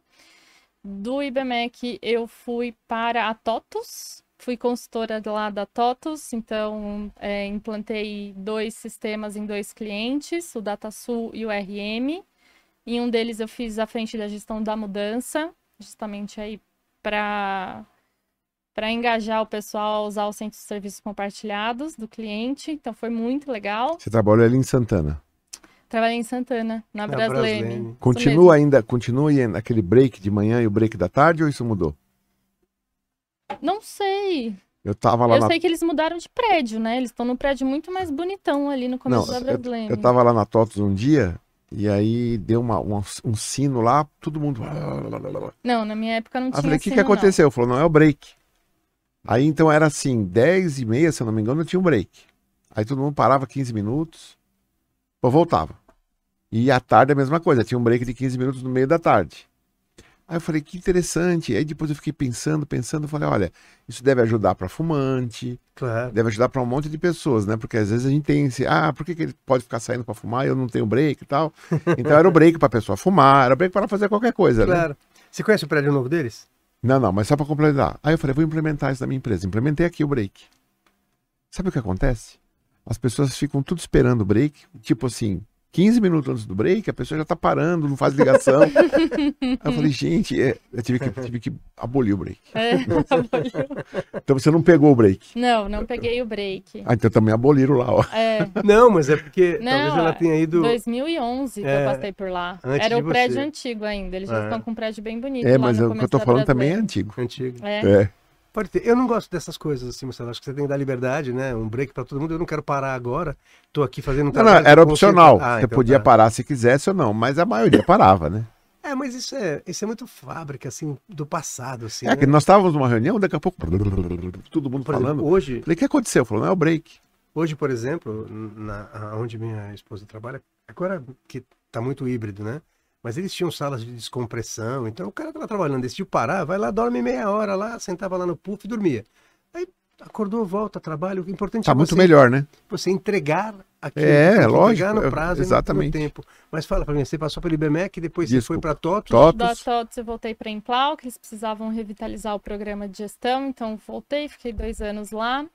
Aí eu fui para o Canadá, fiz um intercâmbio de seis meses, voltei e fui para a Seara Alimentos, lá eu cuidava do quadro de lotação, fui para a fábrica deles de Rolândia, trabalhei na fábrica nove meses, e aí eu conheci como funcionava lá o RH no chão de fábrica, foi uma experiência muito legal, fazia atendimento ao funcionário, rescisão, admissão, férias, a parte de SESMIT também, os afastamentos. E aí recebi a proposta do Burger King, vim aqui para o interior, business partners por quatro anos e agora assumi essa posição aí de gestão nacional. Me, me, fala por que, que é gente. O pessoal perguntou aqui, tá certo que é gente, não é pessoal, não é pessoas? falei, não, é gente. A, a gente título, e é. gestão, você fala? É. Porque a gente e gestão? É. É. Porque a gente ouve assim, eu sou coordenador de talentos, não sei o que lá, atração de pessoas. Eu nunca tinha ouvido, visto gente. Gente, porque a gente cuida, é uma pessoa generalista, cuida de todos os subsistemas. E gestão que entra essa parte de tá. desdobramento de metas, os rituais de gestão é, King Belt. É, é, é para dizer o seguinte, o cara de RH tem dois, dois grandes trabalhos, né? Cuidar de pessoas, Isso. né? Que aí eles chamam de gente. Tem muita empresa que chama de gente gestão, ah, é? tá? É. Né? Tem até uma revista chamada Gente Gestão. E aí, a outra parte é que tem que fazer a gestão de tudo não, isso, isso sei, no é. sentido, né? Então, é a junção dessas coisas, uma forma delicada de não falar recurso como se fosse uma, um, um, uma, uma peça, né? Tá. O recurso tem. Muitas empresas tiraram o nome recurso humano porque fica parecendo uma coisa que é minha, que, né? Então é gente e gestão. Como é que eu junto pessoas e, e a gestão da empresa, né? Essas duas coisas juntas. É a parte estratégica, né? A Flávia é tem uma característica muito legal, né? Que aí, por isso que eu falei da coisa. Deixa um pouco o microfoninho para você. É, é muito Pode legal. Isso, Roberto é, Carlos. Isso, é, isso aqui fica incomodando, parece que vai bater, né? Mas é, é, falta de prática, né? Mas o que acontece, né? Essa visão analítica, né? Você viu quando eu falei para ela da história de você poder pegar essa informação histórica, ela falou, pô, isso é, é, um, é um. Você usou um termo, desculpa. É um. Não é um dado. É, é... Ela usou um termo, né? É, é, enfim, mas a, a, visão dela é sempre analítica. A gente sempre trabalhou junto, então olhar, por exemplo, fazer avaliação de desempenho é simples, né? Você pede lá, as pessoas respondem, o chefe faz e tal. Mas o que, que eu faço com isso depois? Como é que eu junto, né? Por exemplo, é, eu, eu, eu, dou inteligência para os resultados de um processo de avaliação de desempenho e melhoria de performance, né? Então, olha, peraí, né? A gente percebeu que nessa diretoria aqui, que não atingiu os resultados, todo mundo foi nota 5. Tem algo errado, alguém está avaliando aqui de uma forma muito, talvez, é, leniente, né? É, é, bom, aqui, por exemplo, que engraçado, né? Ninguém tem nota acima de, de 3. O que, que acontece? Ah, é o chefe que está pesando a mão ou não, né? Então, é, a, a, Flávia sempre ajudou a trazer essa visão mais. É, você falou algoritmo, lembrei a palavra. Ela falou, ah, é um algoritmo interessante, né? Então, ela sempre trouxe essa visão que é super é, especial para alguém em recursos humanos, que é a visão analítica. Eu trabalho com gente, sim, mas eu preciso ajudar a empresa a tomar decisões. E para tomar decisões, o melhor que eu posso fazer né, é usar a base de dados né, de uma maneira inteligente para que aquilo sirva de indicador. Então, eu estou perdendo gente. Né? Vou dar um exemplo. Eu conversei com uma amiga hoje, ela tem cinco selecionadoras. E ela teve um turnover é, é, mais alto esse ano do que na média. E aí ela começou a analisar e ela percebeu que é, 80% desse turnover vem de uma das colaboradoras dela que trabalha em recrutamento e seleção. Opa, ela usa esse dado e vai lá é, é, é trabalhar essa pessoa, treinar essa pessoa, é, entender o que está acontecendo, né? Porque está vindo só desta pessoa, quer dizer, quase só dela, a maior parte do turnover. Então a Flávia tem um olhar para isso genial, assim, que é, era um presente tê-la no time porque é, a gente que, né, quando você é um diretor de recursos humanos, você é convidado a tomar é, decisões, e quando você tem alguém que já traz isso elaborado, com uma, uma visão mais, mais é, pragmática, mais é, é, profunda, ajuda bastante você a argumentar no processo de tomada de decisão, né? É super bacana. Show. Isso aí. Né? A característica da Flávia, até pela formação, né? Parabéns, é. Flavinha, parabéns. É uma carreira Flavinha, vou pedir aqui agora uma, um, um jabá Hum. Fala para aquela câmera ali, ó. Fala assim, ó, você que tem mais de 40 anos, hum. para continuar. O que, que você acha que essa pessoa que tem mais de 40 anos chegasse para você e falasse, Flávio, eu preciso me recolocar, que conselho você daria para ela? Você que tem mais de 40 anos, não desista. Você tem muita experiência, eu tenho certeza que você tem um lugar no mundo e que você vai gerar muito resultado é, trabalhe a autoestima, a autoconfiança, que com certeza você vai conseguir se recolocar. É, e eu podia fazer uma sugestão, não? E se você. É, então fala para aquela câmera lá. Você... Legal. E aí, seguindo o que a Flavinha falou, que foi perfeito, né? mas é, é, sempre bom ter a ajuda de alguém, né? Networking é fundamental ou algum especialista. Então, na currículo.com aqui, você tem alternativas muito legais com gente especialista que pode te ajudar. Porque nem sempre a gente aprende a fazer currículo, nem sempre a gente aprende a se posicionar numa entrevista, e é legal contar com gente especializada para não ficar muito tempo no mercado, depois ficar aí de baixa autoestima. Então, busca gente especializada, isso vai te ajudar bastante.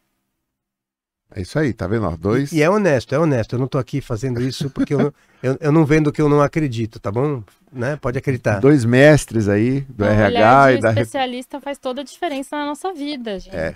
É. Né? Não, tem, não tem jeito. E, é, por exemplo, eu peguei um profissional recentemente, é, fiz o currículo dele e descobri um monte de coisa que nem ele sabia. Falei, você ganhou algum prêmio? Ele falou, não. Ah, não ganhei. Não lembrava, não estava no currículo. É. Eu falei, você tem quantos anos de experiência? Ah, eu tenho pouco. Tinha 10 anos de experiência. A pessoa fica fazendo a mesma coisa ali e tal, ela não consegue perceber como ela cresceu e se ela nem percebe, como é que ela vai pôr no currículo? É. Então, fazendo essas perguntas, provocando, né? O currículo dele ficou extremamente atraente ele se recolocou em uma semana. É, e não é só atraente, né, Marcelo? Tem uma coisa que é legal. A gente pergunta para a pessoa assim na entrevista: ah, me fala um pouquinho sobre você. E a pessoa sempre responde: ah, é tão difícil falar da gente, né? Então é importante que ela esteja preparada com um trabalho bacana porque ela perde a oportunidade é, de falar dela de forma honesta mesmo. E às vezes a gente é, não reconhece na gente coisas que são super importantes no mercado. Né? Essa moça que eu estava te indicando o currículo, a Kim, né? Uhum. A Kim é uma menina excepcional. Aí eu peguei o currículo dela e falei, Kim, mas tem mais coisa. Você pôs aí que você foi aprovada entre 13 mil pessoas do ProLíder? Não. Colocou. É exatamente isso que eu estou falando. É isso. Você pôs isso aqui? Ah, mas isso é importante. Olha, isso mostra isso, isso, isso. Ah, que legal. Por isso, especialista é legal. Você sabe que eu trabalho né, é, com aconselhamento de carreira, orientação de carreira.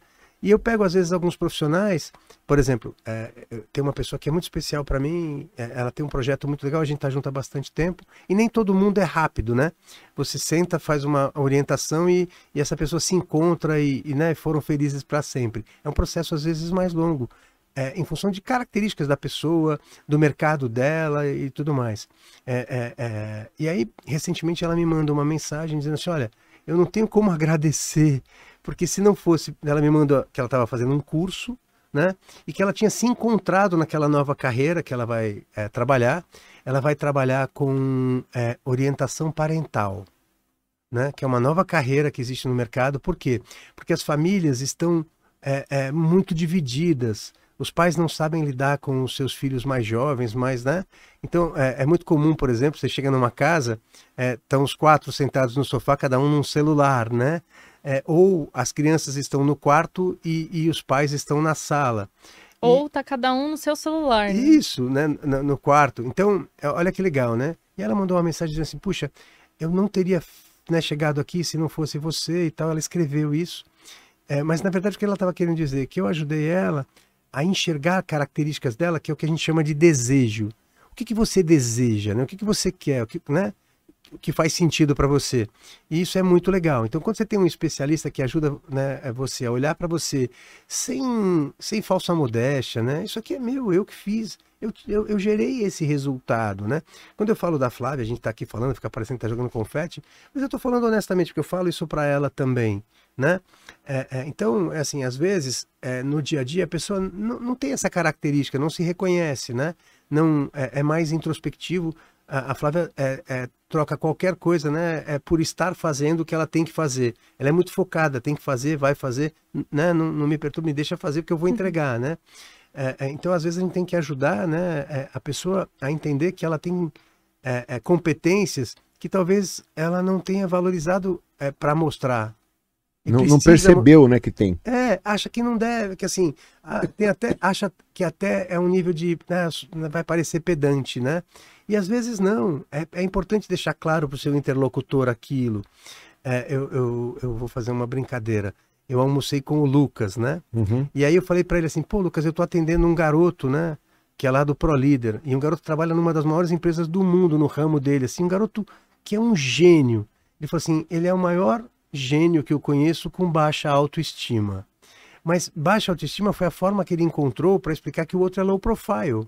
Ele acha que é baixa autoestima. Ninguém com baixa autoestima chega onde esse garoto chegou, né? Mas eu mesmo já disse para ele, olha, que idade você tem? Tanto. O que você está fazendo? Da... Onde você está? Olha a sua posição. Você já poderia estar numa posição de maior complexidade. E aí ele teve que contratar gente, ele foi olhar o mercado e aí ele voltou. Vamos falar com você. Você tem razão. Eu estou contratando gente para trabalhar embaixo de mim que está numa posição é, é, é, de maior autonomia que a minha, ganhando mais do que eu, né? Mas a pessoa gosta tanto do trabalho que às vezes ela não para para entender que ela precisa encontrar mecanismos para se vender. E aí ela foi conversar com o líder e a líder. Ele, ele, ele, tem uma líder e um líder. Falou com os dois, pô, e aí, quais são os meus próximos passos de carreira? O que, que vocês estão olhando? Já fizeram mundos e fundos para ele, ele já está num projeto grande. Por quê? Enquanto ele estava ali, talvez ele não tivesse nem sendo percebido, no sentido de, ó, tá feliz, né? as coisas vão acontecendo. Quando ele para para mostrar o interesse dele, para falar da expectativa dele, né? e ele é um talento mesmo, de verdade, a empresa né, abre os olhos. Você precisa mostrar que tem interesse também, né? Lógico. E é um, um trabalho de assessoria eu faço a mentoria dele pelo Instituto For e às vezes eu me coloco como insultor de recursos humanos, eu fico sacaneando ele, né? Eu falo, pô, tu tá fazendo isso? Que bacana, meu estagiário também fazia isso. pô, Bruno, tá me sacaneando? É, não, meu estagiário fazia isso há 10 anos atrás, né? Para provocá-lo, no sentido de ele ter uma reflexão, que Você ele tem um preparo. Você é de provocar as pessoas? Ah, só um pouquinho, né? Principalmente, nunca, os, eu nunca percebi isso. principalmente os palmeirenses. Flavinha, eu vou te fazer um pedido e vou deixar aqui uma, uma, uma porta aberta. Se você estiver precisando de pessoas 40 a mais, manda um WhatsApp aí e fala, Marcelo, você teria um, um cara bom para essa vaga? Porque eu estou construindo uma listinha de profissionais que estão investindo na sua recolocação, que estão procurando se aprimorar. Então, de repente, se você tiver alguém, lógico, se depois essa pessoa atender, né? Terei prazer aí em ajudar você a fechar sua vaga mais rápido. Combinadíssimo. Ah, deixa eu, corri- deixa eu corrigir. Não só 40 a mais, Ah, sim, Pode lógico, ser, lógico. né? Acima de, de, de 12 anos aqui. Não, tô brincando, né? É 18 que ela falou, né? Sim. Então, Mas, não, te vendo qualquer coisa. Mas mais do que isso, né? Conte para os seus amigos também, né? Que eles podem contar com a currículo e com o Marcelo aqui, porque o RH, Marcelo, é, é- é- vive muito do networking, né? Sim. A gente, "Ô, fulano, como é que você está fazendo para solucionar esse tipo de problema? Né? Ah, eu ligo lá pro Marcelo, ah, legal. Então, né, nos Ai, ajude a divulgar. né? Aí. Não, mas tudo bem, pode Fechado. ligar, vai ser um prazer atender. É, não é pro Marcelo, né? Não, não, mas pode, pode ser, pode ser. Essa hoje é a minha missão. É meio que eu comprei essa briga de tentar ajudar esses profissionais a se recolocar. E tô aprendendo muito, tô vendo coisas assim muito interessantes e lógico, tô vendo coisas assim também que precisava dar uns puxão de orelha no sujeito. Tem de tudo, né? Você sabe como é, né? Sim. É, e o mercado fala assim, né? Ah, olha, não tem gente é, é, qualificada no mercado, né?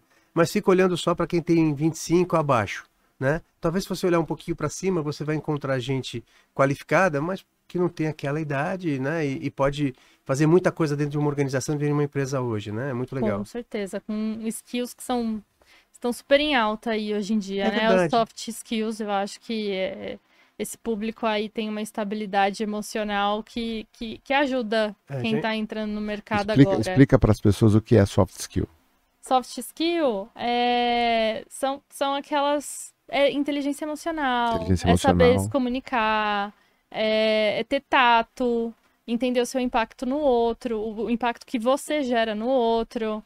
É, Aquilo que quase sempre vem tá só mais com a no maturidade. presente, não, não no futuro, né? Não é tão ansioso. Então, são essas as soft skills aí que eu, eu, acredito que esse pessoal tem, Tende, né? Não, tende a ter mais, né? tende a ter mais, exatamente. Não necessariamente, mas tende a ter. Não, é, e, e assim, quando você no- vive muitas põe o experiências, microfone quando mais você perto. vive muitas experiências, né, é, você acaba naturalmente, né, Sim. tendo- poxa, você trabalha com 10 pessoas durante 10 anos, né, você aprende que não adianta chegar a bater na mesa Sim. e tal, né, e às vezes quando você é mais jovem, né, você ainda está aprendendo isso, né, então, é, desenvolver competências, e principalmente o que a gente chama de soft skills, que são competências é, mais sutis, né, é, é, principalmente no, no como e não no que, é, é, é mais difícil. Só o tempo e a maturidade vai trazendo isso para você. Lógico, tem jovens fora da curva, né? Mas não é tão natural, né? Leva bastante tempo para desenvolver esse tipo de competência, né? É isso aí. Flavinha, quer deixar aí alguma última mensagem? Quer falar mais alguma coisa que eu não abordei que você acha interessante? Fiquei super feliz. Primeira experiência aqui no podcast. eu amei. Adorei a oportunidade. Super obrigada. Só tenho a agradecer. Acho que é gratidão aí a mensagem. Eu, eu que agradeço você trazer aqui tanta informação legal. O RH tem uma, tem uma tarefa muito difícil, né? Que é ao mesmo tempo atender as necessidades da empresa, né? Buscar resultado, bater meta, né? E olhar com carinho para as pessoas, né? Ter esse olhar de gente, né? Que você carrega no, no nome do, seu- do seu cargo, né? Que são Sim. todos seres humanos, né?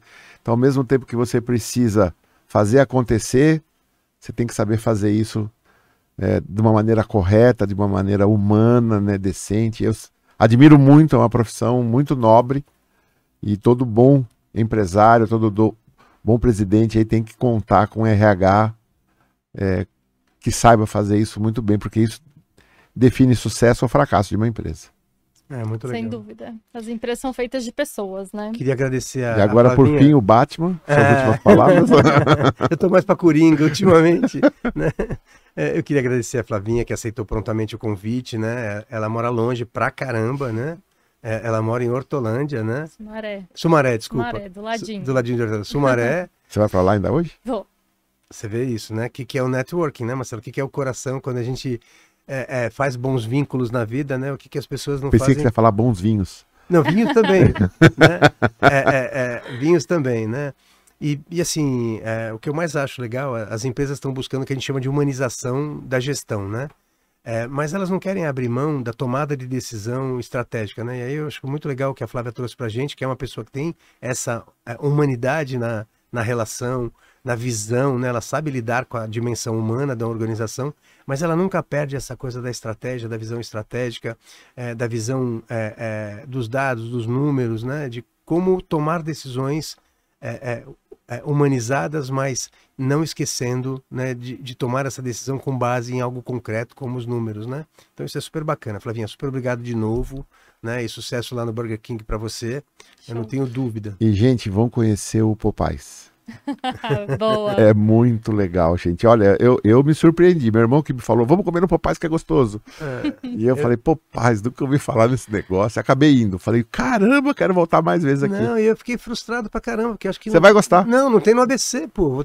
Caramba, vamos ter que abrir um no ABC agora, hein? vai abrir no ABC. Ah, vai? Uhum. Bom, se não abrir no ABC, eu falo mal. Vou ficar falando mal do Popeye. Imagina, eu te levo lá pra Sumaré pra comer comigo. tá Enquanto eles conversam, pessoal.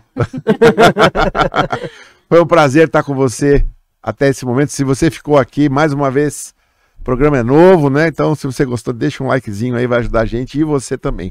Mais uma vez, Flavinha, muito obrigado. Obrigada. Vono, muito obrigado mais uma vez. Eu que agradeço. Desculpem-nos pelo esse começo aí turbulento. Infelizmente, a falta de luz aí desprogramou as coisas, mas a gente conseguiu recuperar e fazer a nossa live. Vou deixar aqui dois cards no término do vídeo de episódios anteriores, então clica aí que são todos muito legais. Vamos falar um tchau para aquela câmera ali?